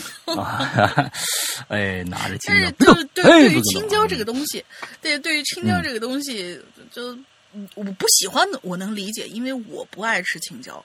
可能我特别喜欢吃青椒，不是可能认识老大以后，嗯。呃，应该是逐渐就是这这个问题已经被我克服了。就之前在某一某一个公司，某一个公司那个食堂阿姨做饭贼难吃，而且她种的那她做的那些东西吧，翻来覆去就那几样，而且你你还对你还不，她真的是自己种的。他真是自己种的，然后，嗯，那个我们食我们食堂就以很低的价格就把他这些就相当于是绿色无公害的菜全收回来，然后还让他在这儿做大厨。结果他翻来覆去炒都是那几样东西。他最有本事的就是能把一地三鲜炒的各是各的味儿。就比如说里边茄子、土豆、青椒，炒的，呃，一盘菜里边青椒是青椒味儿，土豆是土豆味儿，就是没有地三鲜的那个味道。特别奇怪，然后在那个那段时间里面锻炼了差不多有两年的时间吧，我发现我对青椒不抵触了，就是仍然不喜欢吃，但是你让我吃，我可以吃。以前是完全不可以吃，嗯，哦，呃，然后就是还有关于它这个扑了蛾子的这个，我我我我我我我估计你是不喜欢这类的虫子，但是我知道有一个人啊。他他恐惧的点很奇怪，他是不喜欢一切能够飞起来的虫子的翅膀发出来的啪啪啪啪啪啪这样的声音，他会吓得要死。你下次但是老老大，你下次可以问问他。老大，你下次可以问问他，这个恐惧的这个人就是纸片儿。纸 片儿很难想象纸片儿会怕这样的东西，而且怕的很很刁钻这个点。啊，但是其实你蝴蝶是听不到任何的声响的。那得多大？我跟你说啊，它是这样子的，有有些东西为什么有啪啦啪啦啪啦的声音？它它是振翅，对，它是振翅，它不是普通的那种翅膀。呃那个扑棱蛾子呀，有的时候能发出一点点声音，但是蝴蝶基本上发出不了声音，你是听不到这个这个声音的。但是有一些是振翅，什么叫振翅啊？它就是外外面有一层甲壳，你比如天妞。啊，天妞就是外面有黑色甲壳，它里边是一个大翅膀，它一飞绝对有声音。还有一种振翅，呃蜻蜓，蜻蜓也能听。啊，对，哎，他他要听见蜻蜓的声音，他能立刻当场去世。对他跟我说啊，还还有还有就是蟑螂，我的天哪，那它外面也有个甲壳，那外里边有小翅膀。蟑螂是膈应，你知道吧？啊，对对对对对，然后你你你，哎呀，今天这个这大家中午吃饭就吃不好了。嗯，下一个啊叫霞霞。嗯哈喽，龙陵小仙女儿啊，小仙女儿都是师阳大叔。你看，你这个东西都已经，这个东西差辈儿了啊！你就已经开始啊。我是一直潜水的这个鬼友啊，我这个人呢，从小胆子就小，尤其是特别害怕黑啊。黑暗呢，是我生命中不能承受之重。到现在呀，睡觉我都不能关灯。话不多说了，谈到恐惧，我想起一件事儿来，那是在我发小的外婆家。啊，是不是你发小的故事啊？当时发小啊住我家对面啊，他外婆家呢就在几百米外，住的很近。那我和我发小那么怎么叫发小呢？基本上天天在一起呀啊。他外婆家呀，他外婆相当我的外婆那种，太熟了，成天去他们外婆家玩。外婆家是一个二层小楼啊。楼梯呢是在一楼这个堂屋里边的，两边啊全部封闭上，啊，一直到这个房间那边的走廊也是封闭的。楼上呢，就像是这个“旧”字顶端什么，就像“旧”字顶端是封闭的，啊，没明白，这个没太明白啊。本来呢都会有这个窗户的地方呢，全部是墙。啊，楼上只有这个楼梯转角的地方以及走廊啊，有一盏小灯，比较昏暗。楼上呢有俩房间，所以上了楼梯以后就是黑的，没窗户，没有没有这个光源嘛。只有到房间里头，进了屋里头才会有光。而且这个老式楼梯呀，还有个特点啊。而且在比较空旷的地方，呃，哎，他这是应该少了一句话。老式楼梯有个特点，应该是就是走上去应该会发出声音。他这儿可能是不是那句话被删掉了啊？咱们就全当是有这句话啊。老式楼梯走上去有点会发出声音，而且在比较空旷的地方就更加有回响，只要上楼就能听着。啊，我们在楼梯的第一间房，当时啊我们在楼梯第一间房子里头，他外婆呀。出去买东西去了，就听着楼梯传来了很重的那个脚步声。当时已经是傍晚了，天已经黑了。然后啊，他就说：“这个他应该指的是发小吧？”然后发小就说：“哦，外婆回来了。”然后就出去一看，楼梯灯没开，脚步声也没了。他打开灯啊。发现没人，就喊了一声“外婆”，外婆是什么东西？外婆，没人回应。当时我们面对这昏暗的楼梯呀，就开始有点害怕了，啊，背后有点发凉。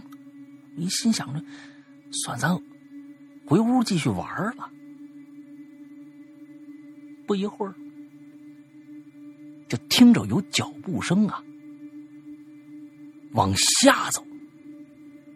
下楼，啊，这时候我害怕了啊！那我发小咋的？直接在这个脚步声快上来的时候，你刚才不是说下去吗？一会儿又听见脚步声下去又上，哦，下去又上来，下去了一次，又往上走。他发小啊，就在这个这个脚步声快上来的时候冲出去了，发现外面是黑的，灯不知道什么时候被关了，立马开灯喊人，没人应。那一刻呀，天哪！我们俩人快吓死了，我就和他冲下去了，之后就在下边待着。不一会儿呢，外婆回来了，我我呢就回家了。我们俩人就都都回家了。我发小就和我说呀，后来他姑姑带着出生几个月的宝宝回来了，就住在那个房间。这宝宝一直很乖，不怎么哭。那几天呢，一到晚上就哭。有一天，外婆呀和外公出去遛弯那小姑呢就带着宝宝睡觉，可就又听着这脚步声了，很慢很慢，那走得很慢很慢。完之后呢，慢慢的就从这一楼到二楼，经过他们房间又下去。小姑喊了一声“爸妈”，没人啊，对吧？没回来呢，啊，当时有点慌。然后就听着这脚步声啊，又下去，又上来，又下去，就是反复折腾，大概三四遍。最后，这脚步声就走到他们门口就停下来。当时啊，这宝宝本来睡过去了，那脚步声一停，这孩子嗷嗷一嗓子就哭出来了，特别尖利的哭啊，撕心裂肺那种。然后啊，就发现门上那。把手在动，咔啦咔啦狂摇，接着楼下呢又传来脚步声了，然后小小姑啊就很崩溃的喊妈，还好这次是外婆真回来了，上来了。小姑说，当时外婆上来的时候，那门的钥匙还在晃呢，啊，外婆从上来到房间没看着任何的人，接着宝宝就开始低烧了，烧了两天，挂了盐水也不好，然后外婆就去叫魂去了。啊，叫了次魂儿，又发了一次烧，退下去，才好。小姑回去之后就开始起疹子，脸都烂了，搞了大半年才好。之后再来就没住过外婆家了。我们呢也都是白天去，大概就是这么个事儿啊。第一次留言，要不再讲一个鬼压床的吧？嗯，来了来了，反正别别白来一趟，都来了，多吃点，嗯。当时呢是怎么着鬼压床呢？啊，当时我弟弟啊，弟弟上学呢。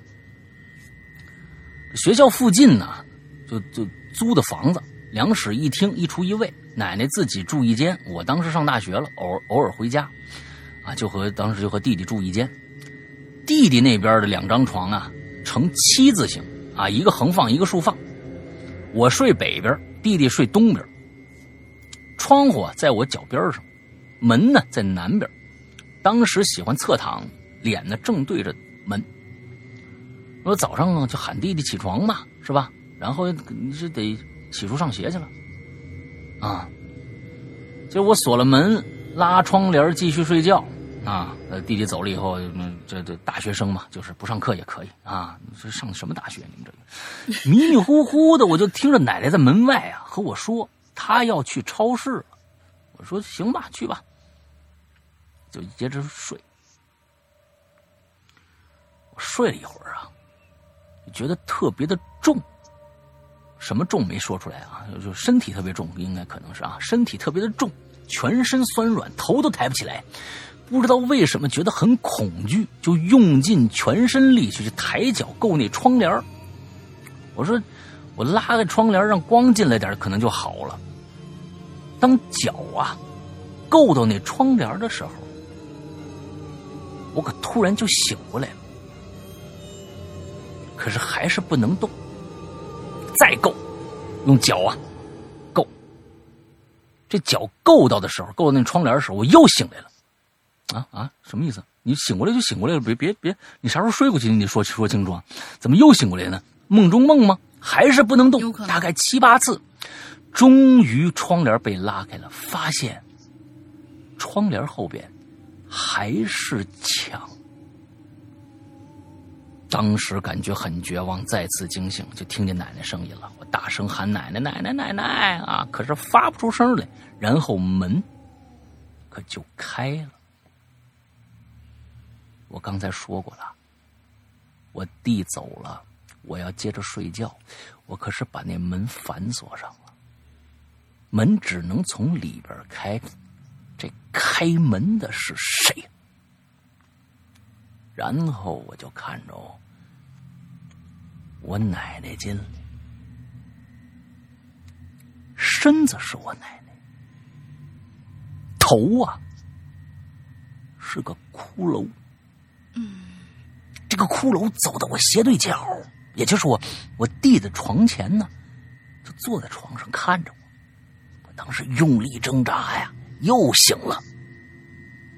我又醒了，就觉得是个梦中梦啊。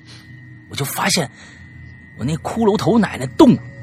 慢慢朝我走来，走到我床边蹲下来，脸对着脸儿，我还是动不了，发不出声音，只能一直流眼泪。这东西就离我只有十公分左右。这个时候，我听着我奶奶喊我了，腾的一下我又醒，发现这次可以动了，但是整个人都软了。秋天，我那被子都湿了，啊！我拉开窗帘爬下床，因为腿软胳膊软，站不起来了，还摔了一跤啊，腿磕青了一大片。我挨了门，最恐怖的是，我奶奶衣服竟然和我梦里的一模一样。那件衣服呢，是我不在家的时候新买的，也就是我从来没见过，也是她第一次穿。之后几天，我一直是腰酸。腰肌肉酸痛，也一直没怎么敢睡。可那天晚上，我终于睡过去了。这一次，我又听着那门啊在被人转动，接着我就又听着上下楼梯的声音了。啊，故事完了啊。后面这段是我加的，嗯，就是说什么呢？其实他后边这个都没有经历过，他不是一直做梦吗？啊，其实啊，这梦啊，并不是他长大以后做的，而是当年做的。啊，一直没醒。就就这啊，我对我就觉得这故事可能这样讲更精彩啊，就后面给你加了一段啊，实在不好意思啊，这个这个遐想啊，让你自己有遐想，别瞎想啊，就是后面加杜撰，杜撰都是假的啊，嗯，来吧，嗯，下面三个吧，嗯，好的，三个。嗯，嗯，下一位同学叫汪汪碎冰冰啊，嗯，山哥大玲玲，你们好，我就不多说什么了，直奔主题啊。我是特别怕那种床底下是空的那种架子床，我会老觉得床底下有人。就是我们家吧，我们家床原先就是那种的，床底下的空间是足够可以藏下一个人的。白天还好啊，一到晚上，我的天呐，我就缩在床中间啊，就不敢把那个四肢伸到床外头。嗯嗯，后来实在没办法了，受不了了，每天团成一团，那受得了吗？后来在我强烈要求之下，我房间的床就换成了下面是抽屉，可以放衣服的那种款式。不是你这么想啊？之前你那个还是囫囵整个的一个人，可以在你床底下待着。你要换成抽屉，你看过那个呃？你看过魔术里面有那个在抽屉里面可以。藏人，然后那个人被截成好几块还活着的那种魔术没有？对，你可以联想一下。嗯，太坏了。呃，再下一位同学叫杨文静，出来冒个泡吧。五年了，这是个冒泡帖啊。我一直都在深深海潜水，现在能够在微信公众号留言，真的太高兴了。最后祝《哈喽怪谈》越办越好，上个越来越帅，龙宁小姐姐越来越嗯。等到合适的话题，我会来留言的。这是个冒泡帖。嗯，我们记住你了，我们记住好多人了的感觉。嗯，下一位是老朋友啊，小篆客，篆刻心头。嗯，诗阳哥，龙宁姐好，我是心头。这次的话题特别适合我，因为我遇到灵异事件呢实在不多，所以很难有合适的话题留。但这一次我是真的有话说呢。嗯，一些比较常见的恐惧症，比如说密恐啊，我就不再说了。我想说几个我自己比较害怕，呃的比较特殊的东西。首先一个呢，嗯嗯，还有青椒、青椒和玉米啊，你们俩搭一段啊。好吧，第一个我比较害怕的东西啊，是我曾经在一八年春季的校园诡异事件中其实提到过，那就是芭比娃娃。今天我就来详细描述一下这恐惧的来源。嗯，我二年级的那个夏天呢，我们家买了新房子。那时候爷爷奶奶还住在乡下呢。那段时间里，爸妈忙着装修房子的事情，所以想让我去乡下爷爷奶奶家住几天。而我呀，从小特别怕热，我就一想到乡下那酷热难耐，蚊虫叮咬、大蟑螂、什么蜘蛛蜈蚣就满床，哎呀，我就一一万个不情愿。我妈为了让我听话，答应给我买一套芭比娃娃。我当时还很还不怕呢，我就很激动啊，兴冲冲的拉着我妈去超市选娃娃。大部分的芭比娃娃都是金发碧眼的外国小姐姐。我对妈妈说：“嗯，我想要中国的芭比娃娃。”我妈就找了半天，然后从货架上取出来唯一的一个黑色头发的芭比娃娃。付过钱之后，我就拿着芭比开心的坐上了去爷爷奶奶家的车。刚开始几天呐，我拿着那娃娃玩的不亦乐乎，不断的给他脱衣服，呃，给他换衣服啊，什么之类的，甚至都忘了盛夏的炎热。直到有一天，爷爷带我去小卖部，我呢买了一盒水彩笔。回来以后啊心血来潮，我心想，我给这芭比娃娃画个项链吧。然后我就给他画了个项链，但是没曾想啊，手一滑，在他脸上啊。划了一道线，哎呀，我用力搓呀，就就就想把这条线搓掉，结果一不小心，脑袋扑隆一下就给他掰下来了。他头咕噜咕噜的滚到了地上，还瞪着眼睛冲着我笑。我的则是吓得嗷的一声，把他整个身体部分也都扔到了地上。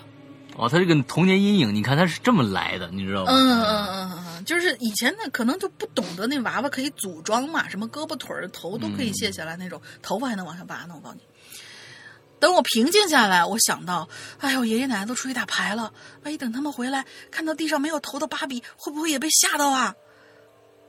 那个时候年幼的我心里想的是，爷爷奶奶年纪大了，不能受到刺激。所以我忍着强大的恐惧，用卫生纸捏着芭比的头和身子，用力的就甩到了墙的院墙的另外一边。我就想着，隔壁住着是一个大伯，他是个中年男人，每天都要干农活，身体强壮，嗯，应该不会被吓到吧？嗯嗯。但其实我还是挺愧疚的，所以我从院子里面拿了根玉米，也嘣一下 就扔到了隔壁大伯他们家。哎，现在想想看，太可爱了，还送了根玉米。哎，那个时候觉得自己好幼稚啊，特别特别好笑。反正后来几天吧，我都心惊胆战的，生怕隔壁大伯拿着芭比娃娃怒气冲冲的来找我爷爷奶奶。然而，直到我回城，回到城里的家，隔壁的大伯都没有去找过爷爷奶奶，估计是吓得撅过去了。你可以过去看看啊。而我却再也不敢直视芭比娃娃了。每次路过超市的玩具货架，我我会悄悄的闭上一只眼，然后快速通过。这第二个令我恐惧的东西呢，就是漆黑的楼道以及楼道里的楼梯扶手。哦，这个你得用，真张震的那个说法来说。楼道传说，楼道传说，楼道的故事。故事的开头是这样的：你要在漆黑，我我不会张震那个劲儿，太太拿着了他那个弯儿。故事的开头是这样的：你要是在漆黑的夜晚，走在这伸手不见五指的楼道里，你可以跟别人相互搀扶，也可以把着楼道的墙壁，但是你千万不要去摸楼梯的扶手。因为一旦你去摸楼梯的扶手，你就很有可能发现那上面，呃，你就很有可能在那上面摸到另外一只手。后面小小静啊，那那样的一觉。嗯，那其实这个故事是为数不多给我留下阴影的鬼故事之一，真是戳中了我的恐惧点嘛。听过这个故事之后，每次我走在楼道里啊，都会下意识的远离扶手。我家住五楼啊，高中时候每次下了晚自习回来，走在单元门，我脑子里就会回忆起这个鬼故事。我所在那栋楼，楼道每一层的墙上都有一个感应按钮，用手触摸一下那个按钮，灯就会亮个十几秒。当然，你也可以用声控的方式让灯亮起来，但是需要发出非常大的声音才可以，比如大声喊叫啊，或者使劲跺脚啊。我觉得这这种做法严重扰民。而我呢，既不敢摸扶手，也不敢摸感应灯上的按钮，因为我害怕在扶手上或者在感应按钮上会不会摸到另外一只手呢？所以每一次我宁可摸黑冲上去。就有这么一回吧，爸爸接我放学，我们一起往楼上走。他那天心情不错，所以上楼时候声音挺大的，灯都亮了。而四楼这个灯呢，似乎对声音不太敏感，就大声的跺脚啊。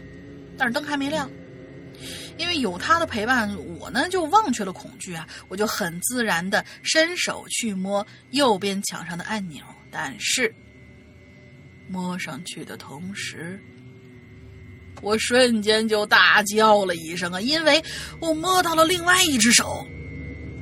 可是，在下一刻，我猛然发现，啊，这是我我我爹的手，好，还好，我爹的手。他的手啊，是在我先我一秒的时候呢，就已经摸在了按钮上。我爸很摸不着头脑，就问我：“你你喊啥呀？”我说：“没没没没事儿，我我我就想叫一声，让这个灯亮起来哈。”嗯，对，这个事儿就这么过去了。然后第三个故事呢，讲一讲我弟弟特别害怕的东西吧。我弟弟快一岁了，上次回家的时候，我给他买了一个会重复重复说话的小猪佩奇的玩具，类似于会说话的汤姆那种感觉的。本想着这个年纪的小孩子啊都会喜欢小猪佩奇，可是他一看到小猪佩奇，哇的一声就哭了。小猪佩奇就用极细的声音模仿他的哭声，然后他就哭得更厉害了。后来我继续尝试给他玩这个玩具，但是他依然一看到就哭。他一哭呢，我就会打他屁股。最终，在我的威逼利诱之下，他终于可以抱着小猪佩奇睡觉了。虽然还是不能听到小猪佩奇的声音。啊，好吧，今天说到这儿，祝山哥龙一姐，就是表示字数不够了，他写不下，然后就在这儿戛然而止了。这个这个小猪佩奇确实很可怕，你想想，这小猪佩奇这个猪嘴啊，那人家都是猪嘴，都是长正前方，他是长右边啊，要不是长左边，从来不往正当间长。你说这其其实想起来也挺可怕的，就像花轮的刘海儿一样，你无法想象从正面看它会是什么，就真正从正面看会是什么样子。对对对对对，好，下一个啊，下一个我看啊，一二三四四，我我我连四个吧，我连四个。这么短吗？哦，好好好。啊，对，星星十一。啊哈喽哈喽哈喽，石阳哥，龙英姐好，我是星十一，我来吃榴莲了啊！我也不知道我潜水了多少年，只记得最开始听的时候，伊里哥还没改名呢，那然后，嗯，感觉这嗯挺好玩。呃，然后是一一五还是一六年，好像在百度贴吧留过一次言，没被念到，就安心做了个潜水艇啊。当时还是石阳哥一个人做影流连啊。那一五年没错，一五年那个时候是结界二零一五啊，那个时候正好在做在做结界，嗯嗯，这一下这次话题啊，我这个人呢真的是什么都不怕，唯嘿你看，唯独害怕一个东西，扶手的电梯。从小到大一直都不敢坐，我也不恐高啊。那身边人问我为什么害怕呀，我也说不清楚，只能告诉他们我害怕会动的台阶儿啊。还有一个，我会怕怕的就是长城，哎嗯，害怕长城啊。小时候我和我爸妈呀去北京爬长城，上去的时候是飞速往上跑，但是要下去的时候完蛋了，我一步也不敢下呀，啊。完，最后还是闭着眼睛，我妈扶着我一步一步下去的。我爸在旁边一边录像一边笑我，真的是人生耻辱之一。最后如果能念到的话啊，感谢这个呃这个山羊哥龙玲啊，龙玲姐，哈喽怪谈真你真的牛批啊！想充会年一想充会员一万年，我得活得到那个岁数。嗯，哎呀，我就是乌龟去那得啊，嗯。完之后，这个是是这个，我估计你爬长城啊，应该不是这个八达岭。我估计你爬的长城呢，要不然是慕田峪啊，不是不是不是，也不是慕田峪，要不然呢是什么呢？就是这个这个这个这个居庸关啊，要不然是司马台。嗯啊，居庸关是比较陡的，你上去你不不感觉，你一回头啊，你可只能看着天。司马台也是这样。啊，司马台也是这样。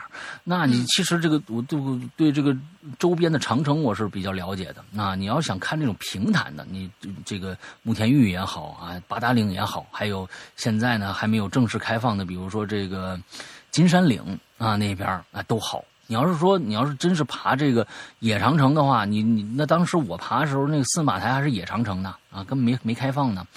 那个时候真的害怕，确实是你那个台阶也高，它的台阶有的时候是差不多有六六十公分、八十公分，很高很高的台阶啊。你上去以后，你一回头，哎呦呵，你看不着你你看不着你后边的人，你回门看门看全是天。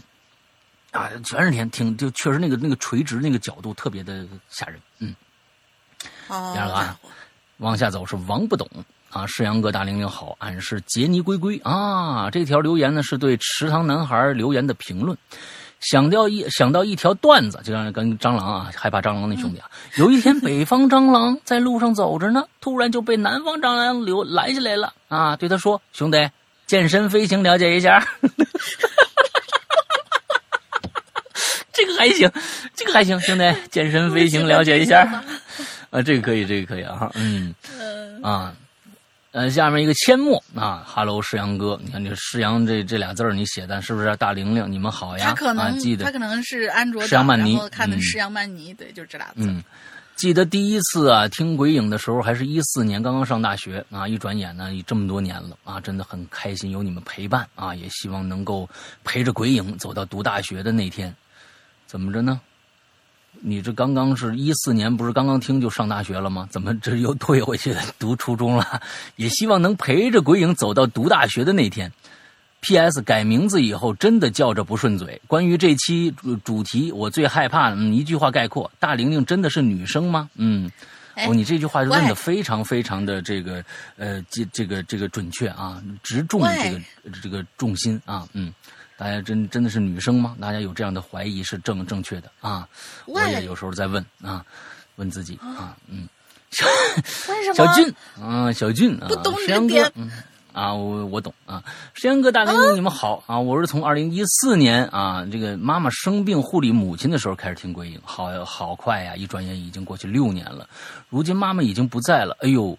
虽然自己年龄不小了，可是想想自己没有妈妈了，心里非常的难受啊！感谢鬼影陪我度过的每个日月，也希望咱们的节目啊也可以长长久久走下去。我也会一直关注鬼影的，谢谢二位，辛苦了，永远爱你们。嗯，呃，我觉得这个这个确实是有时候，嗯，我们我们其实很多人都没有尝过这样的这样的一个一个。一个所谓的一个缺失啊，那父母双全在这儿，完了之后，呃，我我总总觉得时候，我我我父母总是跟我说一句话，他说：“哎呀，养儿方知父母心呐，啊，你有了你自己的孩子以后，你才能知道做父母有多不容易。所以呢，其实我是觉得，呃，把你母亲的爱，呃，把你自己的爱放在下一代身上，有可能就会有一个更。”可能更更大的一个寄托了吧，啊，有个有一个更大的寄托了，嗯，小俊，嗯，OK，好，下一个你来吧，嗯，还有两条，下一个你来，最后一个我来，嗯，好的，下一位同学是四月六六六六六，诗阳小仙女，诗阳大哥好，啊，不是龙什么诗阳小仙女，诗阳小仙女。刚说完你的，人家怀疑你的性别，你就想给我造成这样的误会吗？影响了，那就这样吧，就这样吧。诗阳小仙女好，龙鳞大哥好。嗯，说到害怕的东西，我第一个想到的就是蛙，对，就是蛙，虫字边那个蛙啊，青蛙的蛙。这个物种对我来说简直是太可怕。那你跟郭德纲一个习惯，看到瞬间头皮发麻，想尖叫都发不出声啊。我对他的恐惧不仅仅是局限于实体上，甚至于我听到他们的叫声，看到他们的照片，都会感觉窒息、冷汗直冒。哎呀，这个什么什么泡椒牛蛙，了解一下，还是很好吃的。还有一个让我脊背发凉的东西呢，就是红色的尖头的高跟鞋。哇，你这个在我小的时，嗯啊。不知道，在我小的时候，我经常住在外公家里，所以外公家里呢有一间房间是属于我我的。我是一个很爱把东西都翻出来，然后整理好，然后再放回去的这样的一个人，所以房间里有些有哪些东西，我是一清二楚。结果有一天呢，我在打扫卫生的时候，在我的床底下翻到了一个盒子，打开一看，里面是一双红色的尖头的高跟鞋，还有几双被穿过的丝袜。我就立刻把这些东西拿到外公外婆面前。外婆因为腿脚不好，常年在床上躺着，而我妈妈本身也不穿高跟鞋，所以他们对对、嗯对这双鞋非常的诧异。我妈表示嗯她从没见过。嗯这双鞋很大，不属于我们家里的任何一个人，但是就是这样凭空出现在了我床底下。哎呦，越看这双红色高跟尖头的高跟鞋啊，越觉得后背发凉，一阵莫名的寒意窜到了我脑袋底儿。不知道我为什么这么害怕，正如我不知道我的床下为什么会突然多出了一双鲜红色的高跟鞋一般。我外婆说：“要不然你你给它放回去吧，就当没见过，肯定是有什么人放的，呃，那就肯定会被拿走嘛。啊，于是我就嗯放放回去了，没在小偷呢？嗯这这真的，那这小偷的癖好也真是够奇怪的。啊嗯，放放双高跟鞋，放双袜子，在那儿占地方，可可还行。于是我就放了回去，没再管它。很久很久以后，我已经不记得有这样一双高跟鞋在我床底下了，我也没再看到过这双红色的尖头的高跟鞋了。得嘞。哎，也有可能啊，是当年啊家里也嗯经济也不宽裕，妈妈呢啊觉得哎呀，那女人嘛对吧？这高跟鞋这个东西，为什么那么多女的爱穿呢？电视里啊，这个那电影里的，我也买一双吧，挺贵的啊。就买上觉得穿着真不舒服，嗯，就给它搁床底下了。但是呢，也不搞敢告诉自己家里人，因为太贵了，所以当时是装傻也有可能。不知道啊，能尽量往合理上想。你这这这是嗯对啊，咱这个是还蛮咱先奇怪的。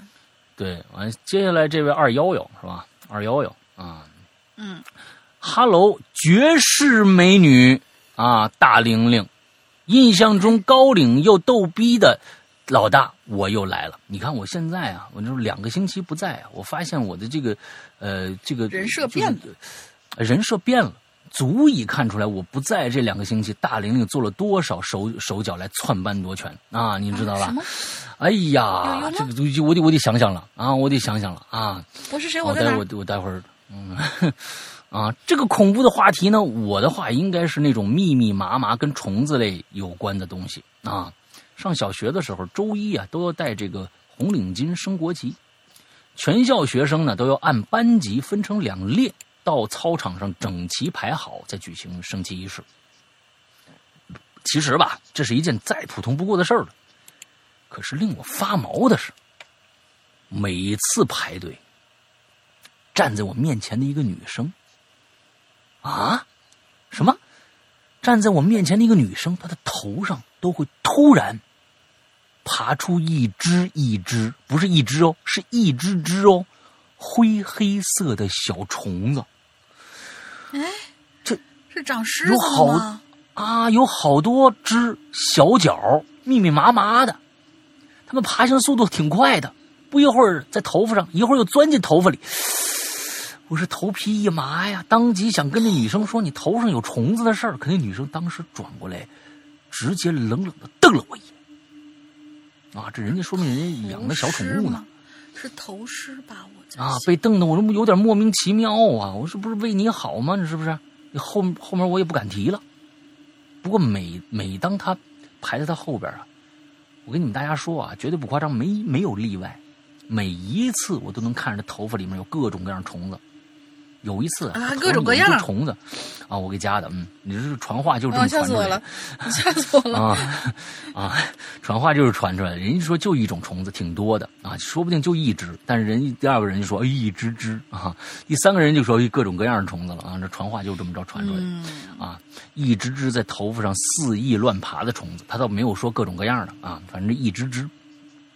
有一次呢，头上有一只虫子还跳下来，差一丢丢就跳我身上了，我当时慌的一批呀、啊，一个劲儿往后退呀、还不小心撞到后边的同学了，啊，很冤枉，还被老师骂了一顿。我就问呐、我说其他站站在那边那个女生，那站女生后边那同学，我说我说你们你们没看着吗？啊，你们没看那头上吗？后面有个同学也看着，就说呀，别别别别别管了，这有可能会传染。吓得我每每遇到这个排排队升级呀，我就往后面钻，我再也不敢排那女生后边了。从那以后，我就特别敏感，无论身上爬了什么虫子之类，都会下意识用手慌乱去去抓，啊，就连偶尔被掉落的头发上碰到身上的那个皮肤啊，都会有很大反应。哎，心理阴影嘛。哎，写到这儿了，拜拜。嗯，这虫子真的是，我觉得虫子和两栖动物，哎呀，就是说爬行动物，其实你像刚才青蛙啊、壁虎、蜥蜴。这些东西啊，其实跟人类的这种表达方式啊，或者什么的，都很相差甚远，所以大家会比较怕这种东西。我觉得是是正常的，它并不是一种病啊，是一种就是人类自天生而来对这种生物的一种抗拒啊，因为它离人类的这种感觉太远了。它不像猫猫狗狗、哺乳动哺乳动物，那哺乳动物大家都都都基本上都都没什么大事儿啊，嗯，但是这个就就有点害怕了，嗯。嗯，这个就其实有很多人说是那个昆虫这种东西，它跟哺乳动物是一个完全相反的一个长得，甚至有人说。昆虫有些昆虫甚至来自于外星，就是你可以放大的时候，你会发现它的那个机体是一个像精密仪器一样的一个东西，非常的精密。而它跟人的构造是完全相反的，人是最坚硬的东西在里边，外面有皮肤；它是最柔软的东西在里边，外面是是坚硬的壳。所以就就就有很多人觉得昆虫这个事情真的是，呃呃，对地球上最不可解释的。呃的的的一个一个种群，嗯，哎，好，好吧，我们今天的节目到这儿，全部的稿件呃结束了。下个星期我们继续看看大家都害怕些什么吧。之后呢，在最后呢，我还是想建议大家呢，就呃，其实最近有很多呃很多的朋友在各种各样的地方留言，我也看到了很多的留言，呃，就是发现大家很多人在问很多。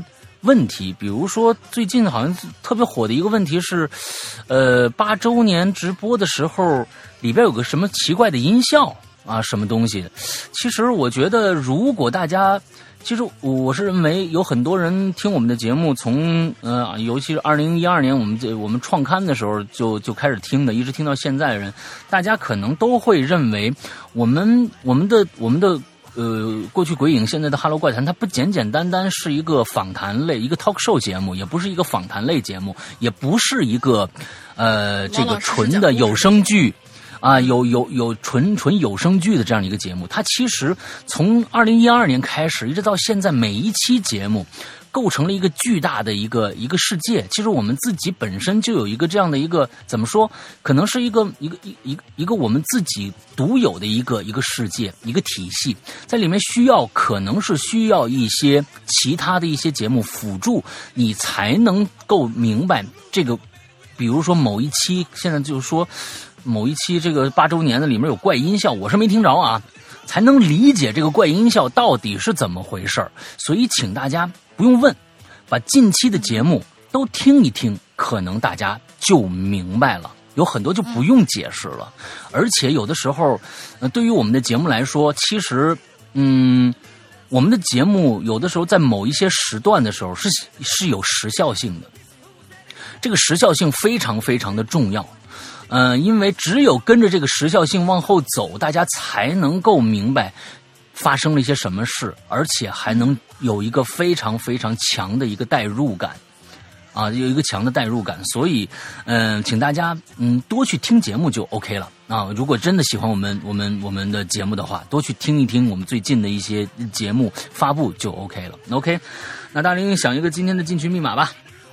进群密码是，进群密码是有一位同学说他在。一个村子里面，每天晚上都会听到小孩子哭，然后跑出去以后，他跑出去以后看到了什么东西？哦，看到了什么东西是吧？嗯，好，OK，大家这是我们的今天的进群密码。我们来说一下我们的群的，我们我们的群啊，大家每一次呃说，哎呦，现在的鬼影群好像很多。哎，我跟你们说啊，两个判判断标准，第一个是群号，第二个是人数。你看看那个群有多少人？如果那个群只有几十人、一两百人，那绝对不是我们的群，因为我们的群是一个两千人的群，是一个大群，超大群，所以请大家注意，加我们的 QQ 群的话，一定先注意，你一看人数就知道哪个是了。我们那个上面写的是是《哈喽怪谈》唯一官方群，请大家注意，是《哈喽怪谈》唯一官方群。我们的群号是什么？来，大家您说一下。二四二幺八九七三八。哎，只要记住这个群号，幺八九七三八。哎，两个一对，你们就能对上哪个是我们的真真真的群了啊！最后呢，还是来跟大家说一下我们的这个呃，我们的这个牛逼的啊，这个被被大家只要购买了以后，就会觉得非常非常超值的会员啊。因为大家，我们的会员呢，其实我们也做了那么多年了，二零一六年的一月一号开始，一直到现在了啊，也我们的会员也做了差不多四年的时间了。嗯，之后呃呃，我们的内容非常非常的多。首先要跟大家解释一下，我们的会员在哪儿有啊？我们的会员只在我们的 A P P 里面有啊，我们的 A P P 安卓和苹果都有啊。那那个嗯，安卓的用户，如果你在你自带手机的商城里面搜不到我们的。呃，鬼影人间还是搜鬼影人间啊？哎，呃，苹果和安卓都搜鬼影人间。完之后搜不到鬼影人间我们这个 A P P 的话，请你下载一个另外一个商城，叫做豌豆荚这样的一个商城，里面肯定会能下到的。下了以后，里我们的 A P P 其实是分成两大部分啊，两大部分。嗯，一部分呢是普通用户，一部分呢是会员用户专属。这两部分呢。其实，呃，在普通用户，就是你注册一个一个一个一个普通用户是不花钱的嘛？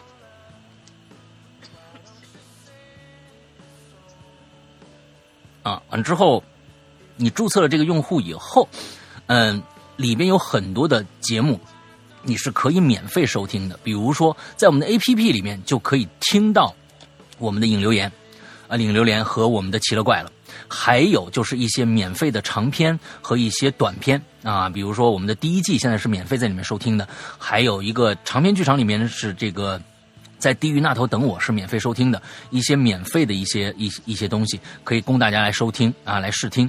那还有剩下的就是我们在这这八年里边各种各样发布以前发布过的一些故事长篇剧场和一些季播节目都可以单独。付费去购买，单独付费去购买，这是普通用户的一个专区。那么还有一个就是会员专区，但请大家一定注意，会员专区的内容不包含普通用户的专区。也就是说，会员购买了以后，那些在单独付费那些小故事还是需要付费的。这是很多人呃觉得我们这个不实诚的一个地方，但请大家听。往下听，请大家往下听，你会觉得我们的会员专区是多么多么的良心。之后，我们来到会员专区，会员专区里边百分之八十的节目全是会员独享的，也就是说这些节目不可能在任何地方出现，也就是说只有会员能够收听。这里边的故事量，这些会员独享的故事量，已经的它的时长已经超过了外面那些单独收费的那些节目了。单独收费的那些节目了，包括我们直播的所有的剪辑，你就想想这就是有多大一部分的故事量。还有就是一些长篇，我们不拿出单独收费的，比如说《长安十二时辰》一百零二集。还有大玲玲的坏小孩啊，河神，嗯，还有一些嗯，我们我和大林的专区，一个叫玲珑，一个叫失踪。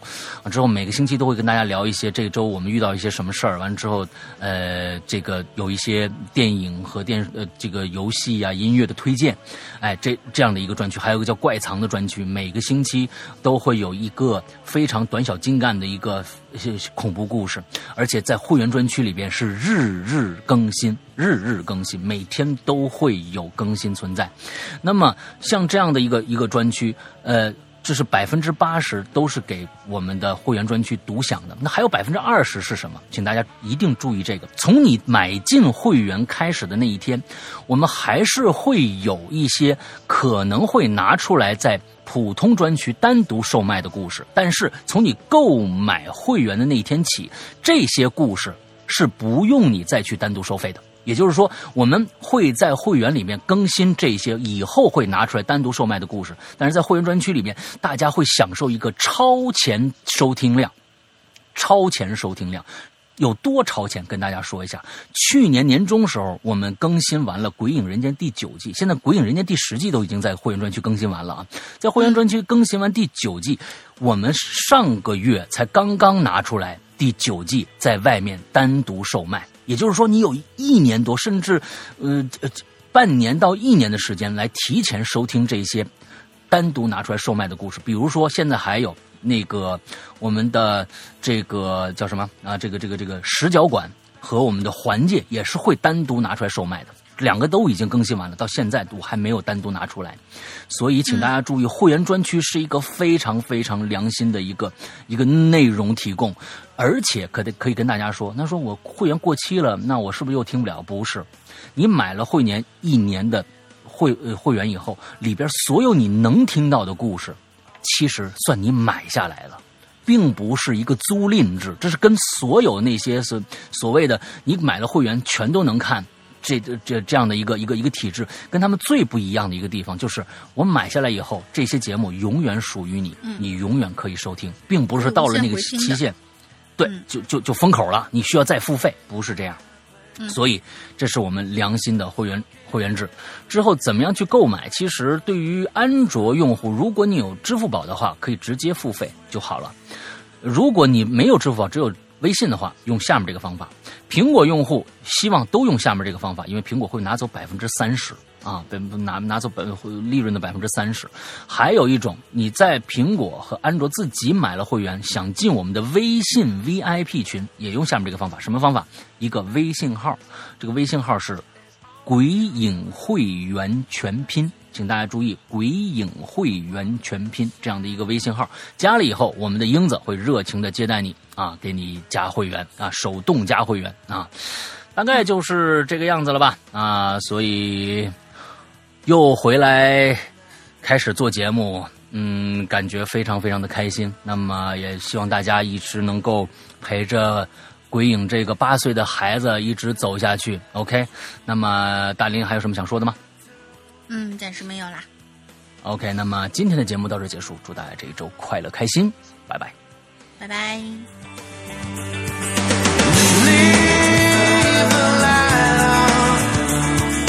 Never give up